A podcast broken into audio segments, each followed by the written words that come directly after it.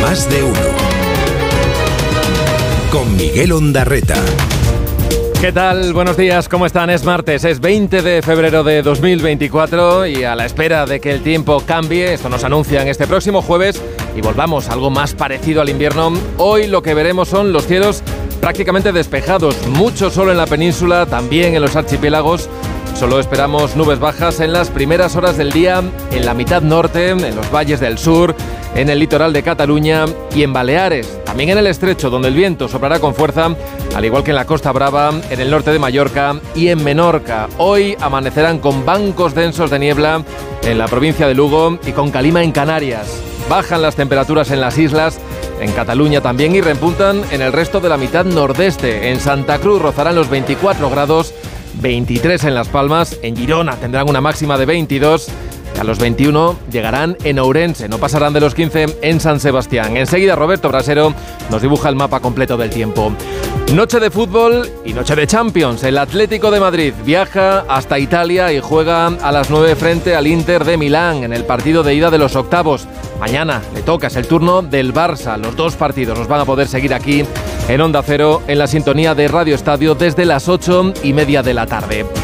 El entusiasmo, que ya saben que va por barrios, se ha instalado en el Partido Popular en su digestión, la más dulce de los resultados electorales del domingo. Feijó estuvo ayer celebrando la quinta mayoría absoluta en Galicia, la primera de Alfonso Rueda, su nuevo varón, con B, como él mismo como él mismo quiso destacar ayer, el líder de los populares llamó a concentrar el voto en las siglas del PP en las próximas elecciones como la única fórmula para hacer declinar al sanchismo. Hoy seguirán de celebración ya en Madrid con todos los dirigentes autonómicos convocados a mediodía en la sede de Génova.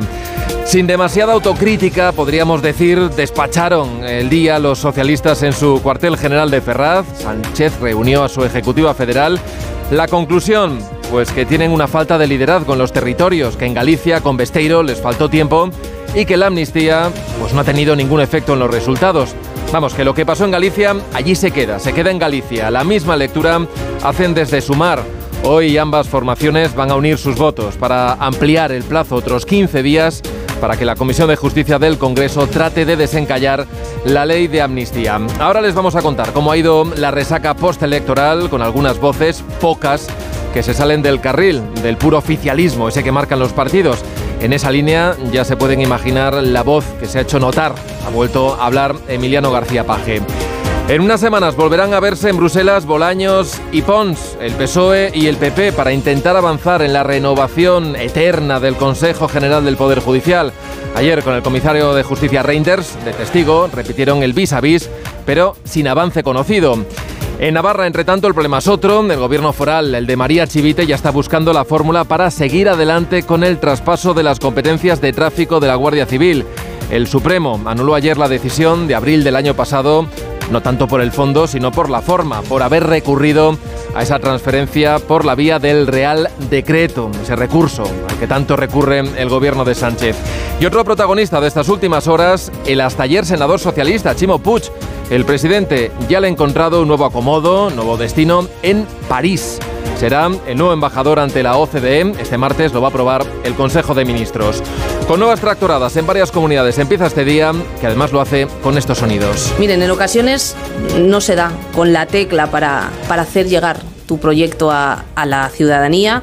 Pueden unirse varios factores más. En este caso creemos, claro, la falta de tiempo. Solo reflexionando y rectificando en algunos aspectos se puede impedir que un ciclo se convierta en un ciclón. Si el problema hubiera sido la amnistía, pues los votos no se hubieran ido a un partido que también la defiende, como es el BNG. Es evidente que ese no es el problema. Si concentran el voto en el Partido Popular, frenamos al independentismo y arrinconamos al sanchismo. Ya lo hemos comprobado. Parece que ahora el Tribunal Supremo ha variado su postura. Hay sentencias del año 2018 que dicen lo contrario. Por lo tanto, quiero decir que a lo mejor el Supremo se enmienda al propio Supremo. Pues hemos quedado en volver a Bruselas, volver a vernos con el comisario Reinders. Si pensara que no va a haber acuerdo, no volvería a otra reunión en marzo. Dirige Carlos Alsina. Dirección de sonido, Fran Montes. Producción, David Gabás. 6 y 5, 5 y 5 en Canarias. La misma noche electoral en Moncloa y en Ferraz ya pensaban, aquí lo contamos, en pasar página cuanto antes, después de despeñarse con el peor resultado histórico de los socialistas en Galicia. No es que estén pensando ahora en cortar cabezas, sino más bien en reforzar liderazgos que vayan más allá de las siglas, que aglutinen a un electorado más diverso y con menos carga ideológica. Esos liderazgos de los que dicen sentirse algo huérfanos en los territorios. Esa es la idea que trasladó este lunes el secretario general. Con Gómez Besteiro creen que les faltó tiempo, una de las justificaciones más manidas en todos los análisis de los partidos, que peor parados han salido de este 18F. Dice hoy algunas crónicas que en la prensa que a Pedro Sánchez se le volvió a ver afectado por el golpe encajado este domingo. Las encuestas que manejaban no reflejaban una caída en ningún caso por debajo de los, de los dos dígitos, eso a pesar de que este era un extremo de la horquilla que sí que contemplaba el CIS de Tezanos, que en esta ocasión, como en muchas de las anteriores, volvió a estrellarse contra la realidad. El PSDG tocó suelo con nueve escaños y con 50.000 votos menos que hace cuatro años. Ayer, después de la reunión de la Ejecutiva Socialista, se mostraron convencidos, esto al menos en público, de que las cesiones al independentismo no han tenido efecto alguno en el resultado. No creemos que la amnistía haya influido en estos territorios, en estos resultados, perdón, porque además en todo caso, que parece evidente en un análisis preliminar, es que el trasvase de voto del Partido Socialista ha ido a otro partido, al BNG, que apoya claramente la amnistía, que es claramente soberanista. Eso mismo dijo después el ministro un portavoz también de Sumar, que de lectura nacional nada de nada. Esther Peña, portavoz de los socialistas, trasladó igual que en la noche electoral, el sentir de un PSOE bastante cicatero a la hora de hacer autocrítica, aunque es verdad que algo se oyó, algunas de las intervenciones, más de una decena que se produjeron en el día de ayer, cuestionaron la campaña que se hizo en Galicia con Gómez Besteiro. Y en esto también ha habido grados, en esto de las críticas. No estuvo en Ferraz el ministro Oscar Puente, aunque sí que se mostró partidario de no despachar sin más este asunto, el mal resultado en las urnas? Es evidente que el resultado para, para el Partido Socialista no es un buen resultado, es un resultado que, que desde luego está muy lejos de, de las expectativas y, y, yo creo que también de lo que, de lo que sería deseable. Y bueno, hoy ha habido lugar una, una, ejecutiva federal que me imagino que habrá hecho la valoración correspondiente. Yo no he podido asistir porque estaba eh, hoy reunido con la consellera y habrá que hacer una reflexión, yo creo que, que de fondo y profunda. Reflexión de fondo y profunda, decía el ministro, y esto es a lo que en un tono siempre cargado de una mayor dosis crítica, hacía referencia el presidente castellano Manchego García Paje, la necesaria autocrítica para evitar que el mal ciclo pues no se acabe convirtiendo en un ciclón. Antes lo escuchábamos. El varón socialista no compra el argumento de la Dirección Nacional que trata de reducir a la dimensión autonómica lo ocurrido el domingo en Galicia. Si el Partido Popular en Galicia, Rueda, no hubiera sacado mayoría absoluta, hoy de lo que estábamos hablando son de las consecuencias nacionales, no gallegas. Eso es así, ¿no? No lo discute nadie. Si llegan a perder, las consecuencias son nacionales. El principio de, de, la decadencia. Yo creo que si pasa lo contrario, las consecuencias, o al menos una parte de la reflexión, tendrá que ser coherentemente también nacional, ¿no? Concede, por tanto, García Paje que estas elecciones, las gallegas, sí que tenían un componente autonómico. Eso es obvio, pura lógica, pero con matices. Yo creo que el producto de estas últimas elecciones era regional, pero el guiso era nacional. Este mediodía, el presidente nacional del Partido Popular, Alberto Núñez Feijóo, ha convocado en Génova su Comité Ejecutivo Nacional. Ahí van a analizar los resultados electorales, una cita a la que acudirán todos los varones autonómicos. Uno de ellos, sin duda, será el claro protagonista. Alfonso Rueda non é un varón con V, é un varón con B. E eu me alegro moito nesta terminoloxía que utiliza o Partido Popular que sexa un varón con todas as letras e con mayoría absoluta. Feijóo participó ayer en la reunión de la Junta Directiva del PP de Galicia, donde celebró esa victoria contundente de su partido, con Vox de nuevo fuera del Parlamento gallego y ya pensando en las próximas citas electorales, en el País Vasco, previsiblemente a finales de abril, con las europeas de junio, llamó a concentrar el voto en la marca del PP. Esa dice que es la verdadera receta para frenar al independentismo y arrinconar al sanchismo. Este lunes Feijó pudo presumir de resultados ya sin la tensión de los últimos días de campaña y reconoció algo que cuatro días antes de acudir a las urnas, pues negaba su candidato. Además lo hizo en este programa. Rueda insistía en que el liderazgo de su jefe de filas no estaba en cuestión. Lo que se juega el domingo es el futuro de Galicia y quien más se juega personalmente es el candidato que le habla. Claro, que lo que se dice durante la campaña y sobre todo después de conocer los resultados, ya a toro pasado, pues puede tener un valor relativo. Así que con la quinta mayoría absoluta validada, Feijó sí que admitió ayer que su liderazgo también se sometía a un examen este domingo. Sabía perfectamente que se me iba a juzgar en el caso de que el Partido Popular, mi partido, el Partido Popular de Galicia, no consiguiese la mayoría absoluta. Lo sabía desde el primer instante, antes de ser convocadas. Lo sabía perfectamente, pero he participado en todos los actos que me han mandado. Según Feijóo, prefería desgastarse él que su partido, de modo que también se ha proclamado vencedor sobre aquellos que planteaban las elecciones como un plebiscito de liderazgos. El nuevo varón del PP logró el domingo más del 47% de los votos. Esto consiguió Rueda un apoyo superior, incluso decían ayer al que cosecharon las otras figuras indiscutidas del Partido Popular, Juanma Moreno en Andalucía y Díaz Ayuso en Madrid, cuya conclusión de esta contienda era esta. Feijó 40, Sánchez 9. Y nos falta la digestión de Sumar, que su estreno en Galicia se han quedado fuera del Parlamento. No ha hablado todavía Yolanda Díaz, pero sí su portavoz, que también se dejó ver por la campaña, Ernest Urtasun. Seguramente, miren, nos ha faltado tiempo uh, en esta elección gallega um, y no hemos sido capaces de explicar con claridad una cosa que yo creo que era importante, que nosotros dijimos en campaña, uh, que era importante para el cambio político expandir el voto, no concentrarlo, sino expandirlo, ampliar el conjunto de espacios progresistas para garantizar que podía haber cambio en la Junta de Galicia. En lo que coinciden Sumar y Podemos, más distanciados que nunca, es que en los resultados que del domingo fueron tan tan malos que ni yendo juntos hubiesen impedido que el mapa de Galicia se pintara de azul, como ha ocurrido. Visto que, que la ciudadanía ha concentrado mayoritariamente su voto en, en, el bloque nacionalista gallego, esto ha sido insuficiente. Es más, eh, cualquier otra fórmula que, por la que se hubiera adoptado tampoco hubiese dado para, para, para cambiar el gobierno, tampoco hubiese dado para cambiar la mayoría absoluta del Partido Popular. Vox, que sigue siendo fuerza extraparlamentaria en Galicia, asegura que están más vivos que nunca y arremeten contra el resto de fuerzas políticas y sí, también contra los medios de comunicación por esos malos resultados. Vaya, otro clásico. Más de uno en Onda Cero. Donde Alsina. A las 6 y 12, 5 y 12 en Canarias, echamos ya un primer vistazo a la prensa, portadas que llevan estos titulares. El mundo, cargos del PSOE ven las europeas como un ultimátum para Sánchez. En la razón, los críticos del PSOE confían en una posible moción de censura. Bueno, el país escoge otro tema. Suiza cuestiona la investigación por terrorismo del caso Tsunami en las páginas de ABC en su portada. Sánchez culpa del descalabro autonómico al déficit de liderazgo en los territorios. La vanguardia dice que el PSOE rechaza el coste electoral de la amnistía y apunta a los liderazgos y el periódico de España Sánchez urge a vitaminar en los territorios a un PSOE abatido. En la prensa digital leo en el Confidencial que Sánchez ignora el aviso de los varones ante el borrado del PSOE en las comunidades autónomas. También, en ese sentido, cuenta el español, este entrecomillado dice, ya solo somos Sánchez. Crecen las críticas en el PSOE por el hipeliderazgo del presidente. Y en el diario.es, el PP lanza la mayoría absoluta de Galicia contra Pedro Sánchez con un PSOE a la defensiva.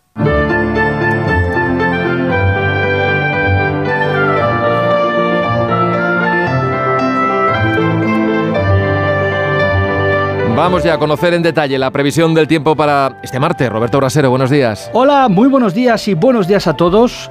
En este martes que amanecerá con más frío porque las heladas se extienden hoy a más zonas que ayer, así que en las primeras horas del martes habremos de abrigarnos como si realmente fuera invierno, pero luego ese abrigo nos va a sobrar por la tarde porque la tarde de este martes volverá a parecernos primaveral. Heladas hoy de nuevo en la meseta norte, páramos de Guadalajara o en las montañas del centro norte peninsular, intensas las de Pirineos. También vemos nieblas de nuevo con este anticiclón de invierno que nos acompaña, las nieblas se repiten en los lugares habituales y en la provincia de Lugo prometen ser especialmente densas y persistentes en el día de hoy. Y el viento que sopla con fuerza, la tramontana en Ampurdán y Baleares, el cierzo en el Valle del Ebro, tenemos también viento en el estrecho. Y en Canarias se marcha la calima, que ha sido noticia en estos últimos días. Pero sobre todo será noticia que esta tarde volveremos a alcanzar con facilidad los 17 o 18 grados en la mayor parte de España. Burgos 17 de máxima, Bilbao es 18. Pero es que en Murcia podríamos llegar a los 28 grados esta tarde. Temperaturas que empezarán a bajar el jueves y el viernes ya nos devolverán a valores sí habituales de esta época. El viernes va a ser un día frío, no solo a esta hora, sino también por la tarde en buena parte de España. La Casa Lis de Salamanca acoge la exposición temporal Fernando Botero, Sensualidad y Melancolía. Es una destacada selección de pinturas, de dibujos, acuarelas y esculturas del reconocido artista colombiano. La exposición está organizada en varios aspectos que transportan al visitante hasta sus raíces colombianas y a sus temas favoritos, entre ellos la tauromaquia o los desnudos. Nos lo cuenta desde Onda Cero Salamanca Diana Pérez. El Museo Art Nouveau y Art Deco Casalís de Salamanca es el escenario de la exposición temporal Fernando Botero, Sensualidad y Melancolía. Un recorrido, según el director del museo, Pedro Pérez Castro. Es una muestra muy bonita porque recoge un poco todo el trabajo de Botero. Vamos a tener tenemos escultura, tenemos pintura sobre óleos, de formato importante y por supuesto tenemos también todos los trabajos preparatorios en los dibujos que hacía y que muchas veces no eran preparatorios sino que eran obras definitivas. Una oportunidad además para ver sus últimas acuarelas. Como vamos a poder ver, una de sus últimas acuarelas son una pareja de baile. Él era un gran bailarín y además le encantaba el tema musical, siempre estaba escuchando música y aquí vamos a tener la suerte de ver esas últimas acuarelas eh, que las hizo pues a lo mejor 15 o 20 días antes de su fallecimiento. Una exposición que se estructura en varios espacios en los que se muestran diferentes obras con el hilo conductor de su temática o técnica. Más de uno. En Onda Cero. ¿Te lo digo o te lo cuento? Te lo digo, soy buena conductora. ¿Y aún así me subes el precio? Te lo cuento. Yo me voy a la mutua. Vente a la mutua con cualquiera de tus seguros. Te bajamos su precio, sea cual sea. Llama al 91 555 5555. 91 555 5555. Te lo digo, te lo cuento. Vente a la mutua. Condiciones en mutua.es. ¿Qué tal, vecino? Oye, al final te has puesto la alarma que te recomendé. Sí, la de Securitas Direct. La verdad, es que es fácil que puedan colarse al jardín saltando la valla. Y mira, no estábamos tranquilos. Lo sé. Yo tuve esa misma sensación cuando me vine a vivir aquí. Protege tu hogar frente a robos y ocupaciones con la alarma de Securitas Direct. Llama ahora al 900-272-272. Recuerda, 900-272-272. ¡Begoña! Si me pongo así es por tu culpa. Porque me estás mintiendo, reconócelo. Hay otro hombre. Andrés de la Reina para servirle. Cuando le vi, debí imaginar que era mi cuñado. Sueños de libertad. Gran estreno. El domingo a las 10 de la noche en Antena 3. La tele abierta. Más de uno con Miguel Ondarreta. Donde Alsina.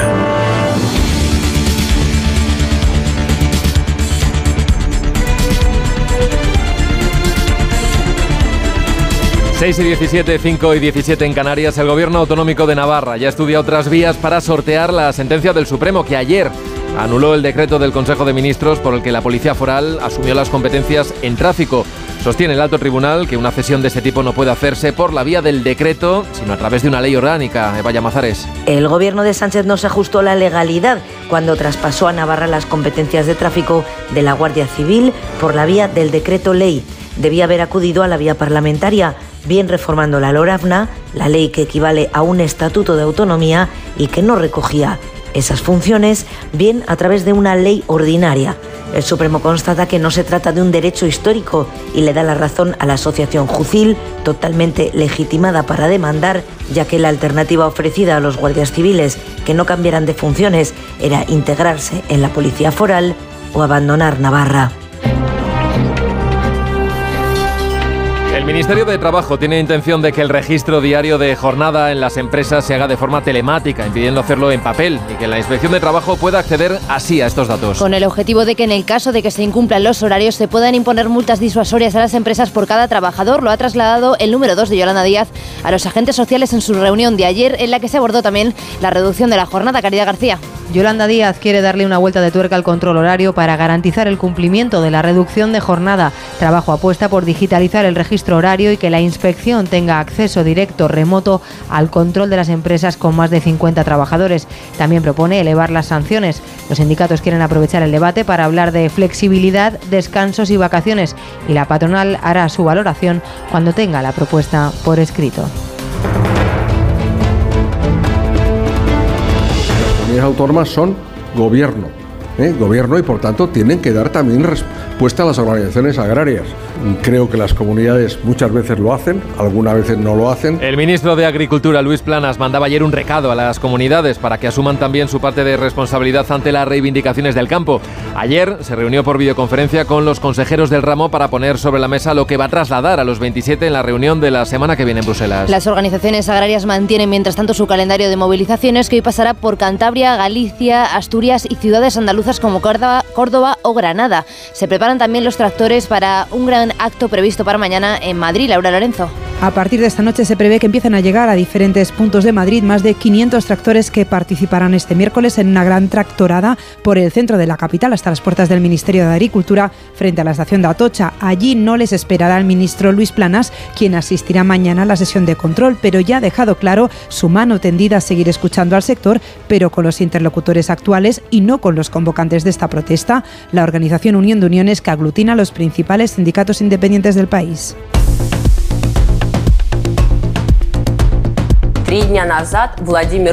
Putin ha matado al padre de mis hijos.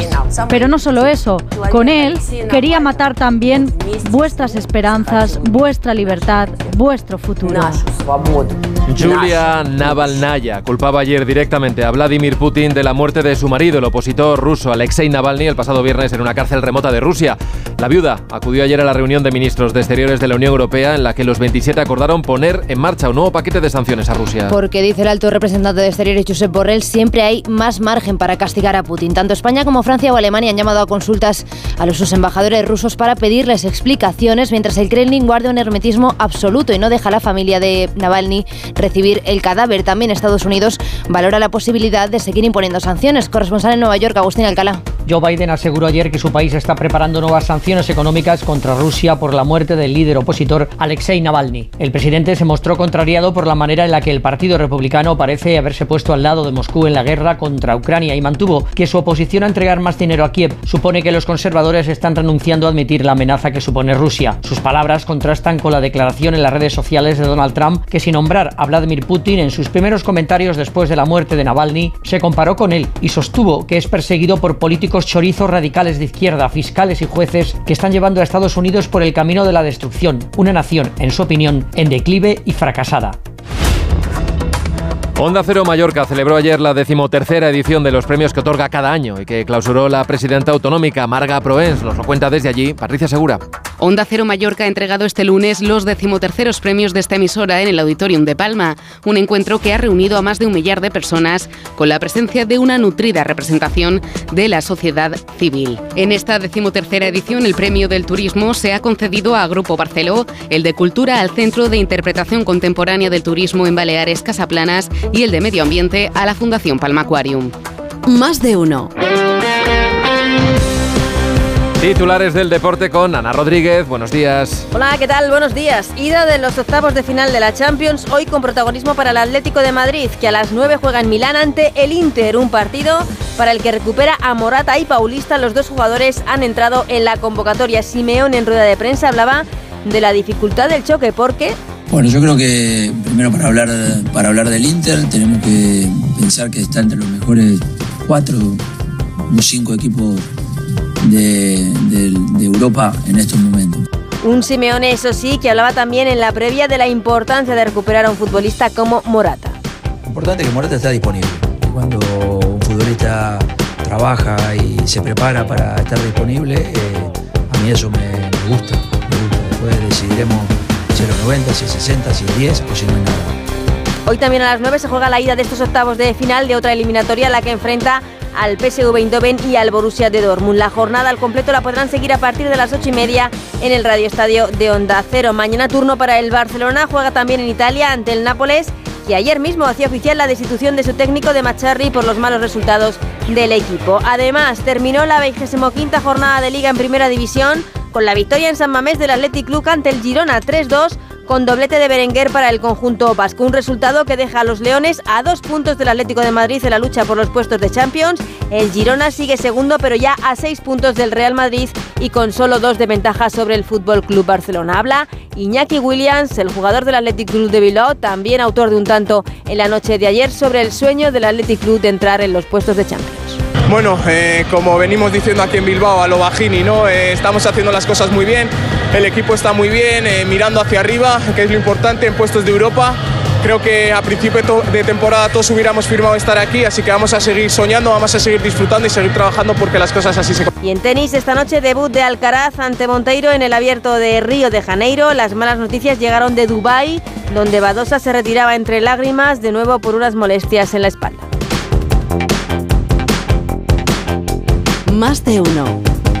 En Onda Cero. Arranca una nueva edición de los premios Ponle Freno para reconocer las mejores iniciativas que hayan contribuido a promover la seguridad vial en nuestro país. Consulta las bases en ponlefreno.com y envía tu candidatura antes del 4 de marzo. Ponle Freno y Fundación AXA Unidos por la Seguridad Vial. Redifusión brevísima del más de uno que usted quizá no escuchó. Pues que estuve ayer esperando toda la noche a que conectaras conmigo para comentar el escrutinio de las elecciones gallegas y no lo hiciste. No, no lo hice, no, no lo hice porque no sabía. Ahora te vas a esperar porque voy a mandar un audio a una amiguita mía que tengo para contarle ¿Un audio? todo. Sí, sí. Sobre esto. Tía, qué fuerte, o sea, estoy flipando. ¿eh? Alcina ayer me hizo ghosting, me gosteó en las elecciones autónomas, tía. Es que todos los tíos son iguales, qué fuerte. Pero Susana, ¿qué estás diciendo? Shh, que no he acabado, Ah, no he acabado. ¿Por qué siempre se enredan los cables de los auriculares? Doug Smith, profesor de física en la Universidad de California, hace unos años hizo un experimento con uno de sus estudiantes. Quería entender por qué se formaban nudos de forma espontánea y dejaron caer trozos de cuerdas de diferentes tipos en una caja que era agitada por un motor. Comprobaron que cuanto más larga y flexible fuese la cuerda, más probable era que se formasen nudos. Venga, decidme géneros que sean propicios para cantar al amor. A ver si acertáis con el que os traigo yo. ¿eh? Pues la, pues la balada es lo más. Las rancheras. La ranchera podría ser. Más de uno. En Onda Cero. Luis me ha dicho que baja en cinco minutos. Conociéndolo, calculo que me hará esperar media hora. Saliendo menos cinco llego de sobra. Y me da tiempo a regar las plantas, sacar al perro y tirar la basura, que luego da más pereza. Si eres de analizar cada jugada, eres de Radio Estadio. Escucha toda la información deportiva en Radio Estadio con Edu García. Todos los fines de semana y en todas las grandes citas deportivas. Onda Cero. De nuevo, buenos días España. Protagonista, Luis del Olmo. Luis del Olmo era un enamorado de su trabajo. Protagonistas nosotros en acción. Abrió un camino que todos los demás seguimos. Le he respetado y le respetaré siempre. Información, opinión, entretenimiento. Para la radio cambiar es más que vivir. Sus principales virtudes yo creo que es sin duda la innovación, la independencia. Una parte de lo que entendemos por radio se la inventó Luis del Olmo. Te agradezco que recuerdes la historia de protagonistas. Una serie documental escrita y dirigida por Diego El mérito es de ustedes, amigos oyentes. Aquí está, protagonistas. Cada lunes, un nuevo capítulo de este podcast en la web y en la app de Onda Cero. La gente y la radio del pueblo. La música mansa a las fieras. en concreto, esta. Porque El Colegio Invisible es el programa favorito del monstruo bajo tu cama, del de dentro del armario y del que se esconde tras las cortinas. Ahora podéis compartir algo más que tu cuarto. Comparte buenas historias, misterios, enigmas y fenómenos extraños que no te dejarán dormir. Pasa la noche de los jueves en vela con Lorenzo Fernández Bueno y Laura Falcó. A la una y media de la madrugada y siempre que quieras en la web y en la app. Onda Cero. Julia y tú. La gente que nos escucha todos los días sabe un montón de nosotros. Complicidad y conexión. Una radio abierta, interactiva, que sabe a quién se dirige. Cada tarde, Julia te espera para hablar y debatir. Si quieren comunicarse con nosotros para preguntar, consultar, decir, opinar, quejarse, protestar, lo que sea. Julia en la onda, con Julia Otero. Cada tarde desde las 3 y siempre que quieras en la web y en la app de Onda Cero. Te mereces esta radio. Onda Cero, tu radio. Trabajo, casa, ducha, cena, cama. Salir de trabajar con el piloto automático no tiene pérdida, aunque pensándolo bien, sales perdiendo. Te pierdes conversaciones, te pierdes risas, te pierdes lo que sucede a tu alrededor. Salir de trabajar con el piloto automático es el camino fácil. Muchos lo siguen, otros, y cada vez somos más, preferimos seguir la brújula para no perdernos nada. La brújula con Rafa La Torre. Toda la actualidad de lunes a viernes desde las 7 y siempre que quieras en la web y en la app. Onda Cero, tu radio.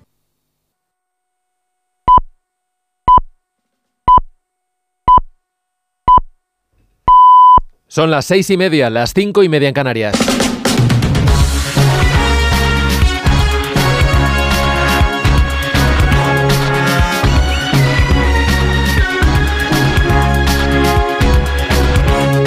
Comienza el día en Onda Cero. Es martes 20 de febrero de 2024. Hoy sale el sol en Lleida a las 7 y 47 minutos. En Logroño a las 8 en punto, en Cádiz a las 8 y 8 minutos, en Lugo a las 8 y 20 de la mañana. En lo meteorológico, el viento va a menos y la nubosidad prácticamente desaparece en nuestro país. Solo veremos algo de nubes y de niebla a primera hora en el tercio norte. En el resto vamos a tener cielos completamente despejados este martes y temperaturas máximas que tienden a subir. Así que en el centro vamos a estar rondando los 20 grados y en el sur los superaremos con facilidad quedándonos entre los 20 y los 23 grados de Sevilla. En Murcia llegaremos a los 28 y por el norte vamos a estar cerca de los 17 grados a la hora de comer. Este martes serán noticia Chimo Puig y el caso Bárcenas. Los detalles con Elena Bueno y con Manuel Pecino. Este martes se celebra el habitual Consejo de Ministros en el que previsiblemente el Gobierno va a nombrar al expresidente de la Comunidad Valenciana, Chimo Puig, como embajador de España ante la OCDE, un puesto en París en el que relevará a Manuel Escudero, que llevaba más de cinco años en el cargo. Después de perder el gobierno de la Generalitat,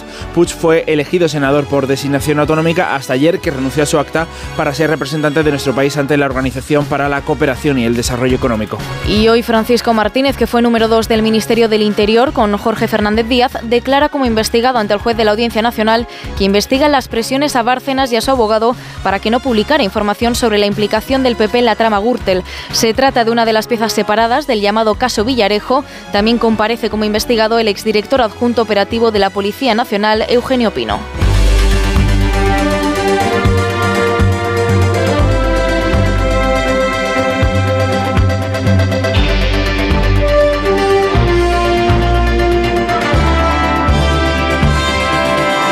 El Tribunal Supremo anula el traspaso de las competencias de tráfico a la Comunidad Foral de Navarra, no por el traspaso en sí, sino por la forma de hacerlo, porque el Gobierno lo quiso hacer de forma rápida mediante un decreto ley. Una vía no adecuada, según el alto tribunal, porque apunta la transferencia no está recogida en su derecho histórico, por lo que habría que haberlo hecho mediante una ley orgánica aprobada en el Parlamento o modificando la norma equivalente al Estatuto de Autonomía de Vallamazares. Sánchez cumplió con Bildu evitando la vía parlamentaria y traspasó a Navarra las competencias de tráfico de la Guardia Civil usando el decreto ley, una vía que no pasa el corte del Supremo. No se ajustó a la legalidad ya que la Policía Foral no tiene atribuidas esas competencias en la LORAFNA, la ley que equivale a un estatuto de autonomía, ni constituían un derecho histórico antes de esa ley. Al contrario, dice el Supremo, la competencia ha sido siempre de la Guardia Civil y las funciones de la Policía Foral eran subordinadas de cooperación. El Supremo dice que las competencias podrán transferirse si se reforma la LORAFNA o se usa una ley ordinaria y atribuye a la Asociación Jucil toda la legitimidad para demandar, dado que a los guardias civiles se les abocaba a dejar Navarra si no cambiaban de funciones o se integraban en la policía foral. La presidenta Navarra María Chivita asegura que si se escogió la fórmula del Real Decreto era porque la jurisprudencia del propio Supremo amparaba el uso, el uso del Real Decreto. Dice, no obstante, que se ponen a trabajar ya con el resto de grupos parlamentarios en Navarra y con el Gobierno para seguir adelante con el traspaso. Que este Gobierno va a articular el mecanismo necesario para seguir adelante con este compromiso unánime en torno a esta competencia. Quiero recordar que en tanto el informe de la asesoría jurídica del Gobierno de Navarra como el informe de las letradas del Parlamento de Navarra, concluyeron que la vía del Real Decreto era la correcta para dar soporte jurídico al mecanismo de traspaso. Recuerda Chivite que el traspaso de las competencias de tráfico se viene arrastrando desde que gobernaba José María Aznar y que se trata de una cuestión esencial para el autogobierno navarro. Problema está donde ha estado siempre. Nosotros queremos un nuevo modelo y renovar y el PSOE sabe que quiere renovar y no un nuevo modelo, pero nuestro país no puede continuar en esta situación por siempre sin un acuerdo constitucional sobre el modelo de Consejo General del Poder Judicial. Los avances son lentos, vamos a ver si poco a poco podemos llegar a algún punto. De momento hemos avanzado poco. PSOE y PP siguen sin fraguar un acuerdo para renovar el Consejo General del Poder Judicial pendiente desde hace más de cinco años. El vicesecretario del PP, Esteban González Pons, a la salida de su encuentro con Bolaños, ayer reconocía que había habido pocos avances. Los necesarios para no dar por rota las negociaciones porque han acordado verse de nuevo el próximo mes también con el comisario de Justicia Didier Reinders como mediador. Bolaños destaca que al menos seguirán buscando el acuerdo, pero insiste en que el CGPJ se debe renovar con el sistema actual. Corresponsal europeo Jacobo Rebollos. González Pons reconoce avances lentos, pero suficientes dice como para venir a otra reunión en marzo. Félix Bolaños, por su parte, asegura que el mayor avance que ha visto es que tenía sentado enfrente al vicesecretario de Acción Institucional del PP dispuesto a hablar, algo que no siempre le ha pasado. Velocidad de tortuga, por tanto, para esta negociación y la sensación de González Pons de que con los dos meses que se ha dado el mediador Didier Reinders para llegar a un acuerdo no va a ser suficiente. Avances lentos, nuevas reuniones y no es una cuestión de plazo. Algo con lo que el socialista no está de acuerdo. Pues a mí me parece que un plazo de dos meses es un plazo más que razonable para hablar, para discutir, para alejarnos y para acercarnos. De momento, como mediador paciente, Didier Reinders asiste a desencuentros de este tipo. Hemos ganado a los que querían que esto fuese un plebiscito de liderazgo. Nuestro partido ganó. El partido de Sánchez se estrelló. Y los partidos del gobierno, la señora Díaz, etcétera, pues no sé dónde están, salvo en la irrelevancia política más intensa. Los españoles ya saben que si concentran el voto en el Partido Popular, frenamos al independentismo y arrinconamos al sanchismo. Esta es la receta. El PP pensaba esperar al Comité Ejecutivo Nacional de hoy en Génova para hacer el balance nacional del resultado en Galicia, pero fijó no pudo resistirse ayer y desde Santiago ya celebraba como propia la mayoría absoluta de Rueda y achacaba la caída del PSOE a Pedro Sánchez. Y a Yolanda Díaz el escaso porcentaje de votos que recibió Sumar el domingo. En la lectura nacional de Feijó, el Partido Socialista está entrando en la irrelevancia política por la gestión al frente del gobierno, sus pactos con el independentismo o la ley de amnistía. Desde el BNG, Ana Pontón descarta que los resultados del domingo puedan tener una lectura en clave nacional. Está claro que PP quiere trazar un relato, aínda que ese relato non teña nada que ver coa realidade. Eu creo que se hai que facer algunha lectura é que en Galiza o BNG avanza, que somos alternativa, e que este resultado non iba de Madrid, non iba nin de Sánchez nin de Feijó, iba dos galegos e das galegas, e calquer lectura que se faga pois, nesa outra óptica, penso que é unha lectura absolutamente equivocada, unha lectura de parte, e creo que tamén os galegos e galegas nos merecemos un pouco de respeto. En el PSOE no descartan tamén también que haya una posible lectura nacional del resultado. Descartan que haya una posible lectura nacional del resultado. No creen que hayan tenido que ver ni Sánchez ni la amnistía. Y desde Ferraz ponen tarea a la maquinaria del partido para crear liderazgos que vayan más allá de sus siglas. Ignacio Jarillo. El PSOE reconoce la alegría que se ha dado el PP en su feudo más potente, pero en la dirección de Ferraz no creen que Núñez Fijó haya salido reforzado ni Pedro Sánchez perjudicado. Los socialistas de la dirección tienen un mensaje: se ha votado en clave gallega, no en clave nacional, y los pactos con soberanistas como Junts y Puigdemont no han sido la causa de esta debacle. Que el trasvase de voto del Partido Socialista ha ido a otro partido, al BNG, que apoya claramente la amnistía, que es claramente soberanista. Así decía la portavoz del partido Esther Peña, pero su mensaje es bien distinto al del castellano manchego, el socialista García Paje. Yo creo que el producto de estas últimas elecciones era regional, pero el guiso era nacional. En todo caso, el PSOE como Sumar dicen que daban por descontado estos malos resultados, entre otras cosas, porque les ha faltado tiempo para preparar a sus candidatos. 6 y 38, 5 y 38 en Canarias. Teresa Rivera tenía este martes una jornada de reuniones con ayuntamientos, organizaciones técnicos y agricultores implicados para hablar del Parque Nacional de Doñana. Era lo recogido en el acuerdo entre el Gobierno y la Junta y eso era lo previsto, pero la vicepresidenta ha cancelado sus citas porque cree que el Ejecutivo andaluz trata de legalizar por la puerta de atrás cultivos irregulares en el entorno del parque. Por un artículo de un decreto que preveía aprobar la Junta en el que, según los socialistas, se reduce la protección ambiental de las zonas más afectadas por la sequía y el uso descontrolado del agua. Así que Rivera ha decidido paralizar el pacto sellado con Moreno Bonilla. La Junta asegura que está dispuesta a modificar la redacción del artículo para salvar el acuerdo. Onda Cero Sevilla, Pedro González. El Ejecutivo andaluz insiste en que con el nuevo decreto de simplificación administrativa no pretende regularizar regadíos de manera encubierta en la reserva natural. El consejero de Medio Ambiente, Ramón Fernández Pacheco, señala que estas informaciones son todas falsas. Es todo absolutamente falso. Lo único que se contempla es la transposición de la normativa estatal en materia forestal a la normativa andaluza. ¿Qué quiere decir esto? Que ninguno de las personas que hoy en Andalucía tengan un suelo forestal en uso de ciclo corto, bien sea con eucalipto, bien sea con chopo, van a poder tener automáticamente un regadío o derechos de agua sin contar con una concesión. La ministra de Transición Ecológica, Teresa Rivera, tenía previsto reunirse con asociaciones del entorno nubense para abordar el pacto de Doñana. Sin embargo, la ha suspendido por el momento. Dice que esperará hasta conocer en profundidad qué repercusiones tiene el nuevo decreto ley en la ley forestal andaluza. Yo he sido consejero autonómico dos veces y le puedo decir que mejorar el servicio que se presta al agricultor y ganadero siempre se puede mejorar. Las comunidades autónomas son gobierno. El ministro de Agricultura, Luis Planas, que pide más implicación a los gobiernos autonómicos para asumir las reivindicaciones de los agricultores, busca planas, más colaboración y apoyo para, por ejemplo, controlar que se cumpla con la ley de la cadena alimentaria. Las asociaciones mayoritarias siguen este martes con sus concentraciones, hoy estarán en Asturias o en Cantabria, mientras que desde Unión de Uniones no creen que Asaja, Coag o UPA sean interlocutores válidos con el Ejecutivo. La Unión inicia hoy una tractorada que llegará mañana a Madrid para mostrar su rechazo a las propuestas del ministro Laura Lorenzo. Las organizaciones de esta protesta afirman que será histórica y confían incluso en que se desborden las previsiones porque dicen que ya no pueden más, que el paquete de 18 medidas que presentó la semana pasada el ministro Luis Planas se queda corto y es insuficiente. Luis Cortés es el coordinador estatal de Unión de Uniones. Fuimos unos héroes en la pandemia, se ha pensado el gobierno de Madrid, de la comunidad autónoma y de Bruselas se ha pensado que los agricultores lo aguantamos todo y llega un momento que ya no aguantamos más. El titular de Agricultura responde con respeto a estas manifestaciones siempre y cuando dice se desarrollen de forma pacífica. Yo soy un demócrata convencido y no le voy a decir a nadie que no ejercite sus derechos.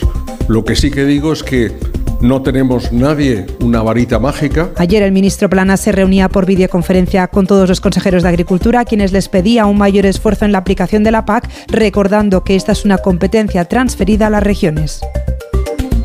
Miguel Ondarreta, más de uno, donde Alsina.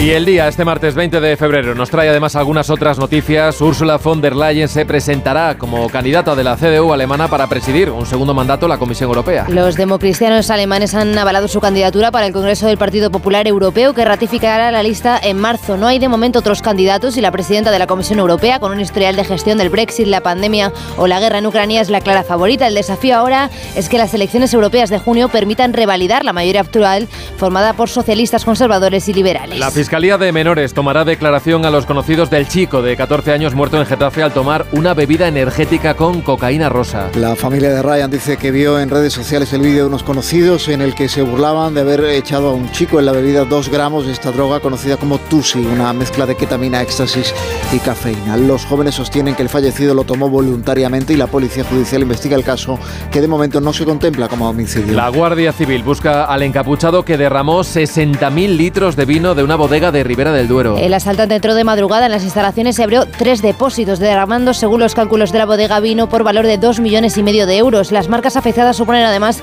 el 15% de las ventas de la bodega Cepa 21. La Guardia Civil analiza los vídeos de las cámaras de seguridad y busca al autor del sabotaje. Ucrania denuncia que un joven muerto a tiros en el municipio alicantino de Villajoyosa es un piloto desertor del ejército ruso. Kiev denuncia que el chico huyó de Rusia y el Kremlin le tachó de traidor por apoyar a Ucrania. La Guardia Civil de Alicante ha abierto una investigación sobre la muerte del piloto de 28 años, cuyo cadáver fue encontrado la semana pasada con cinco balazos en el garaje de una urbanización de Villajoyosa. Hasta ahora se barajaba como un posible ajuste de cuentas. El Ministerio de Cultura eliminará de los premios nacionales las obras creadas con inteligencia artificial. Las que sean hechas de forma íntegra y exclusivamente con estas herramientas. El departamento que dirige Ernest Urtasun ha elaborado una guía con la que pretende garantizar que la IA no sustituya a los creadores en los contratos públicos y limitar las ayudas a los proyectos elaborados de esa manera. Y la Comisión Europea investiga si TikTok lleva a los niños a desarrollar comportamientos adictivos. Bruselas ya pidió a la red social china que fuera transparente y que limite el acceso de los usuarios a contenidos dañinos. Ahora, el comisario de mercado Thierry Breton investiga si TikTok estaría incumpliendo la ley de servicios digitales al usar un algoritmo que induce a ver vídeos de forma continua. En Onda Cero, más de uno.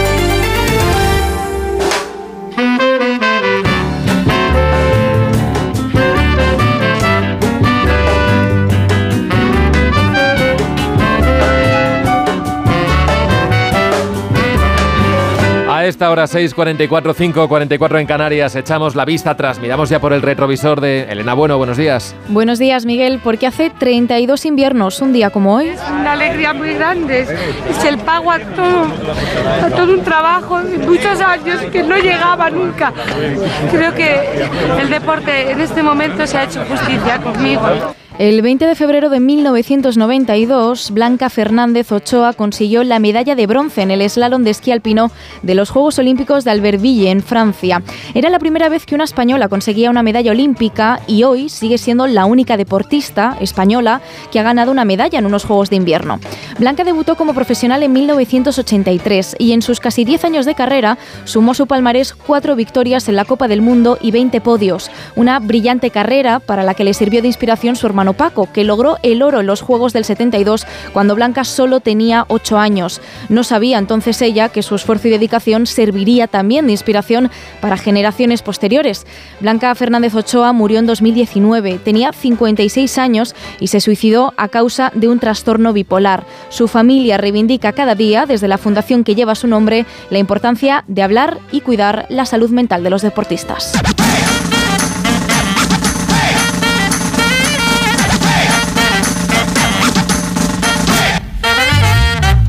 Y a esta hora más o menos, como siempre, vamos a conocer la historia de una nueva canción. Saray Turbide, ¿qué tal? Buenos días. Buenos días, Miguel. Hoy te voy a contar la historia de The Rose, un tema interpretado por Bette Midler. La cantante y compositora de este tema era Amanda McDroom y explicó que todo surgió cuando sonó en la radio la canción Magdalena de Denny O'Keefe, que estaba cantada en ese momento por Leo Sayer. Magdalena sits in a chair, speaking of the splinters. She laughs like breaking glass. Canción le gustó de inmediato y pensó que su verso favorito era el que decía Tu amor es como una navaja, mi corazón es solo una cicatriz, aunque pensó que, aunque le gustaba mucho, no estaba del todo de acuerdo con el sentimiento de que el amor fuera una navaja. A raíz de eso empezó a reflexionar sobre qué era el amor para ella y las palabras empezaron a surgir. Las recitaba mientras conducía cada vez más rápido hacia casa para no olvidarlas. Un año después un amigo suyo le dijo que enviara algún tema para la banda sonora de la película The Rose sobre la vida de Janis Joplin. Los productores la rechazaron, el supervisor musical también lo hizo y fue finalmente Beth Midler, la estrella de la película, la que presionó para que se utilizara la canción que hoy escuchamos.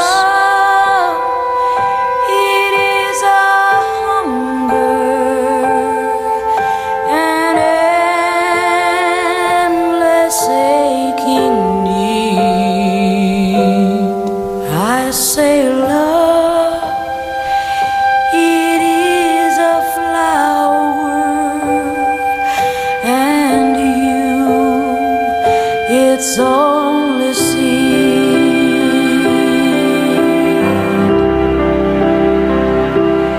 It's the heart afraid of breaking that never learns to dance. Más de uno. En Onda Cero.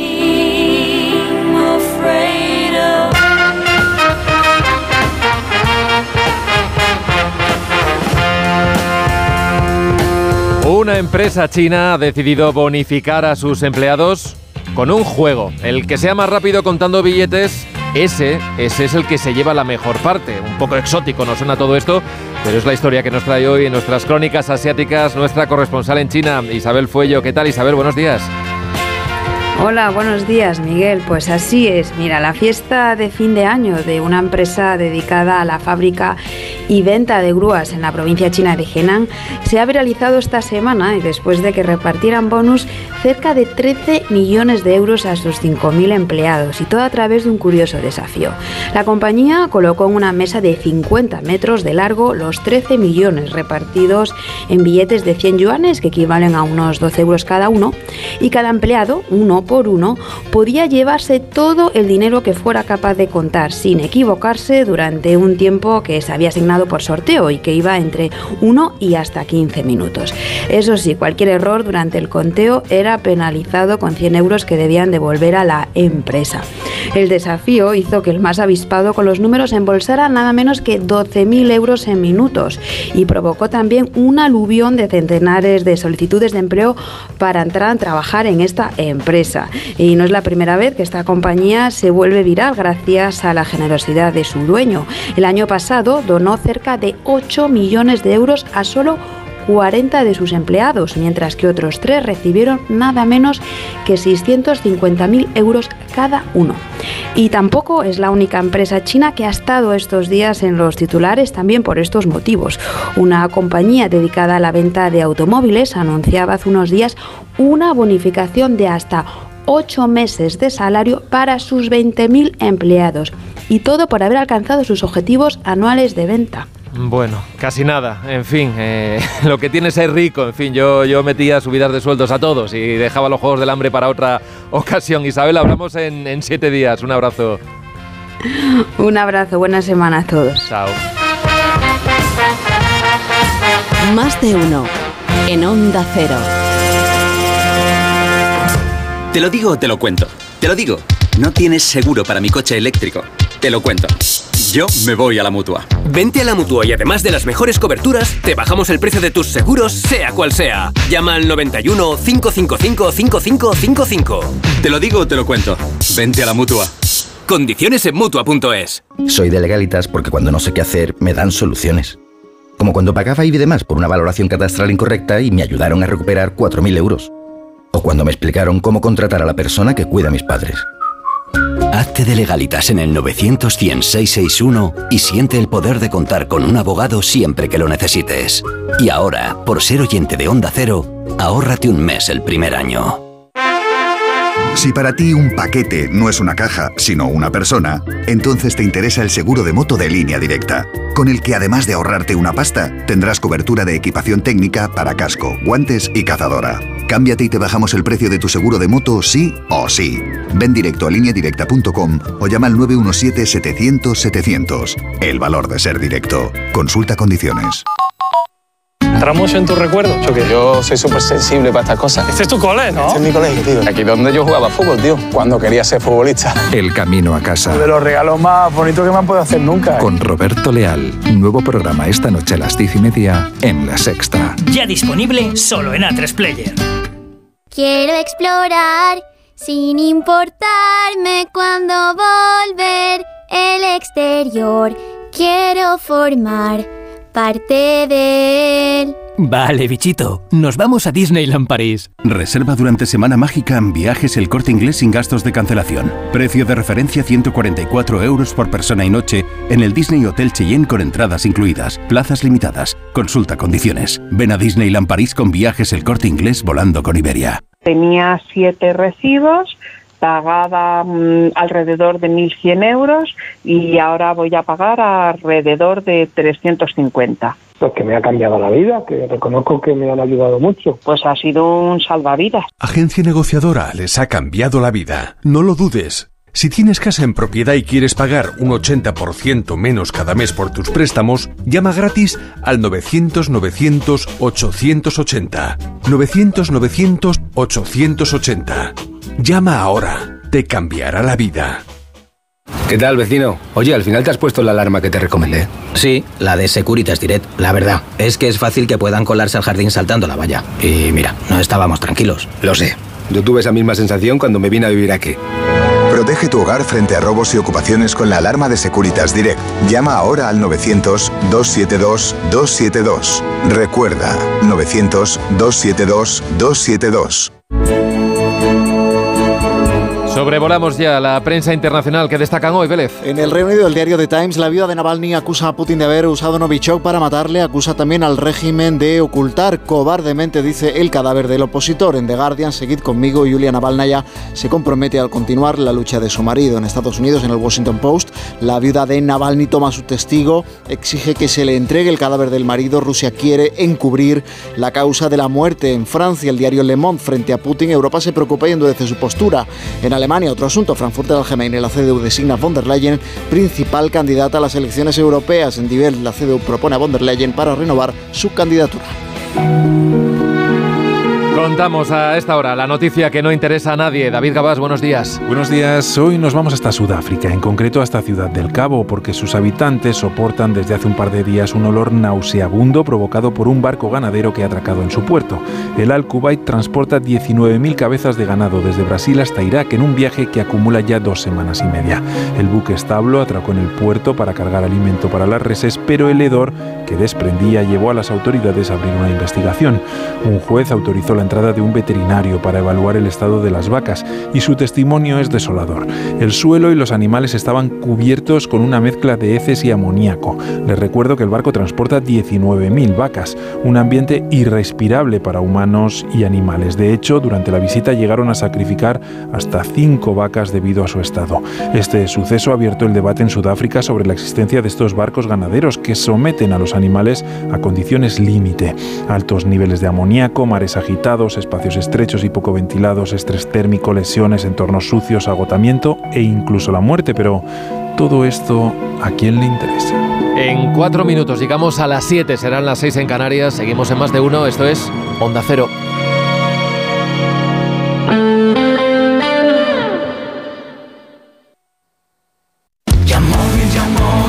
Con la C, vehículo de cuatro ruedas. ¡Coche! ¡Correcto! Con la Y, el concesionario que más paga por tu coche si está bien cuidado. ¡Yamóvil! ¡Correcto! Yamóvil, quien más paga por tu coche. Y ahora ven a conocer nuestro nuevo concesionario Yamóvil en Alcalá de Henares.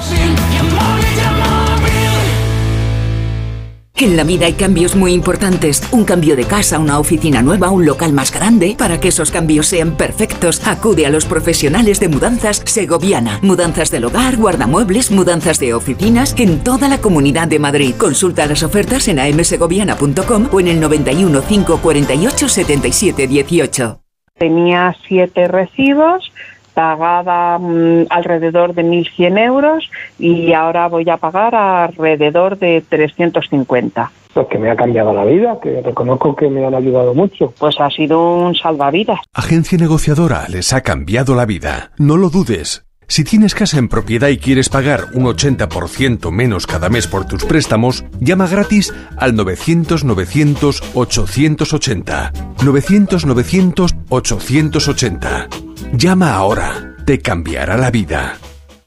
Cecchini es el vermut artesano y tradicional de Madrid. El vermut de toda la vida con la calidad y sabor de siempre. Pídelo en tu bar o terraza preferidos, de grifo o botella. También puedes comprarlo en las tiendas de tu barrio y en vermutcecchini.com. Su sabor te conquistará. Vermut Cecchini, tu vermut.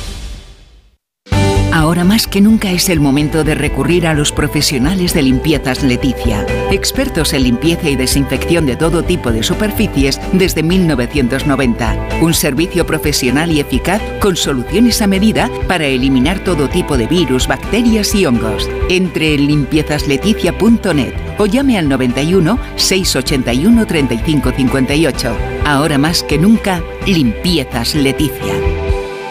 Vaya cara, Lucía. ¿Qué te pasa? Tengo un problema. Necesito a alguien que cuide de mi padre y no sé por dónde empezar. ¿Por qué no hablas con Depenker? ¿Depenqué? Depencare, con C de cariño. Ellos se encargan de todo para que tengas el cuidador ideal.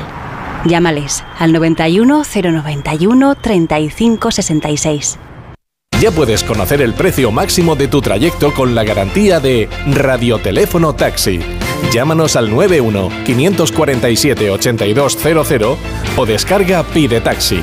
Más información en rttm.es.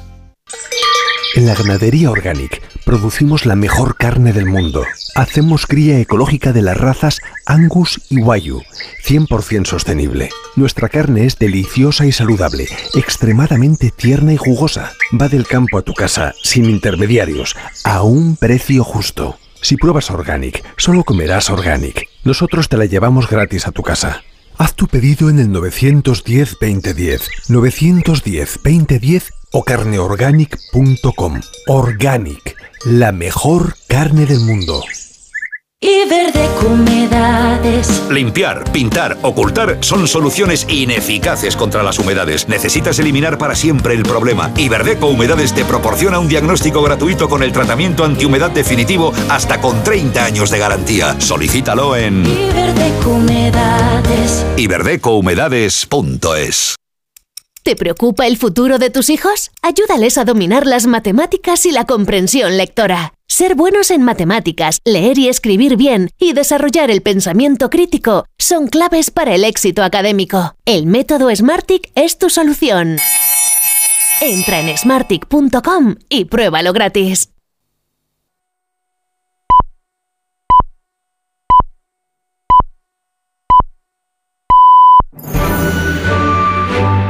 Más de uno en Onda Cero. Donde Alsina.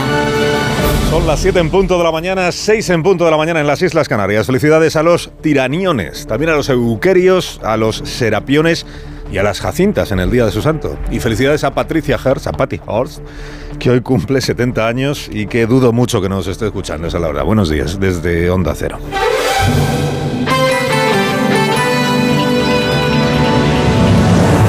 Dirección de sonido, Fran Montes.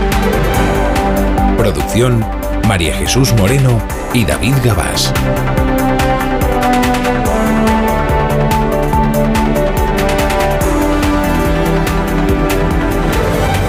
Es martes 20 de febrero año 2024, con aviso amarillo por fenómenos costeros en Baleares, aviso naranja en Cataluña. Comienza este nuevo día de invierno primaveral o primavera en invierno. A excepción de Canarias, de Ceuta y de Melilla, hoy va a ser un milagro que veamos alguna nube. No te digo ya, que llueva, milagro absoluto. Tenemos eh, previsión de cielos soleados en todo el país y temperaturas que van a seguir siendo altas para eh, la época en la que estamos. Han bajado en todo caso las mínimas. Iniciamos el día con 0 grados en Aguilar, tenemos eh, 6 grados en Navalmoral, 9 ahora mismo en Linares. Con Roberto Brasero afinamos enseguida la previsión del tiempo para este día. Tres historias, tres para iniciar el martes. Sánchez dice que ya escampará, que el hundimiento de su partido en Galicia se debe a que el candidato llevaba poco tiempo y que hay que forjar liderazgos regionales fuertes que trasciendan las siglas. El PSOE tiene uno de esos liderazgos, lo que pasa es que es García Paje, el del extrarradio del partido. Feijó disfruta, un día es un día, y quiere pensar que el sanchismo ya declina. La ley de amnistía sigue atascada en la Comisión de Justicia. Hoy el PSOE y Sumar se van a dar dos semanas más de plazo para convencer a Puigdemont, o para dejarse convencer por Puigdemont, ya veremos. Y el gobierno de Navarra se revuelve contra la sentencia del Supremo que anula el traspaso del tráfico, de las competencias de tráfico a la Policía Foral.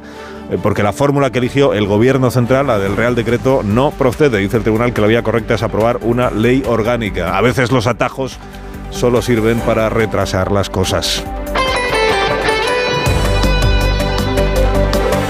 Lo primero es la digestión, como ocurre cada vez que hay elecciones eh, autonómicas o generales o de cualquier tipo, es la verdad. Ocurrirá con las vascas, ocurrirá con las europeas en el mes de junio, que es la próxima meta volante más relevante para los partidos, sobre todo los partidos de ámbito nacional. Digo, lo primero a esta hora pues es la digestión de las elecciones, ¿no?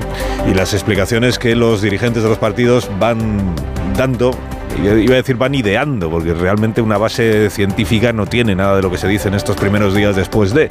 Son intuiciones, son posibles hipótesis sobre el por qué se ha votado a un partido y no se ha votado a otro, por qué la mayoría de, los votantes nuevos que ha recibido el bloque proceden del Partido Socialista.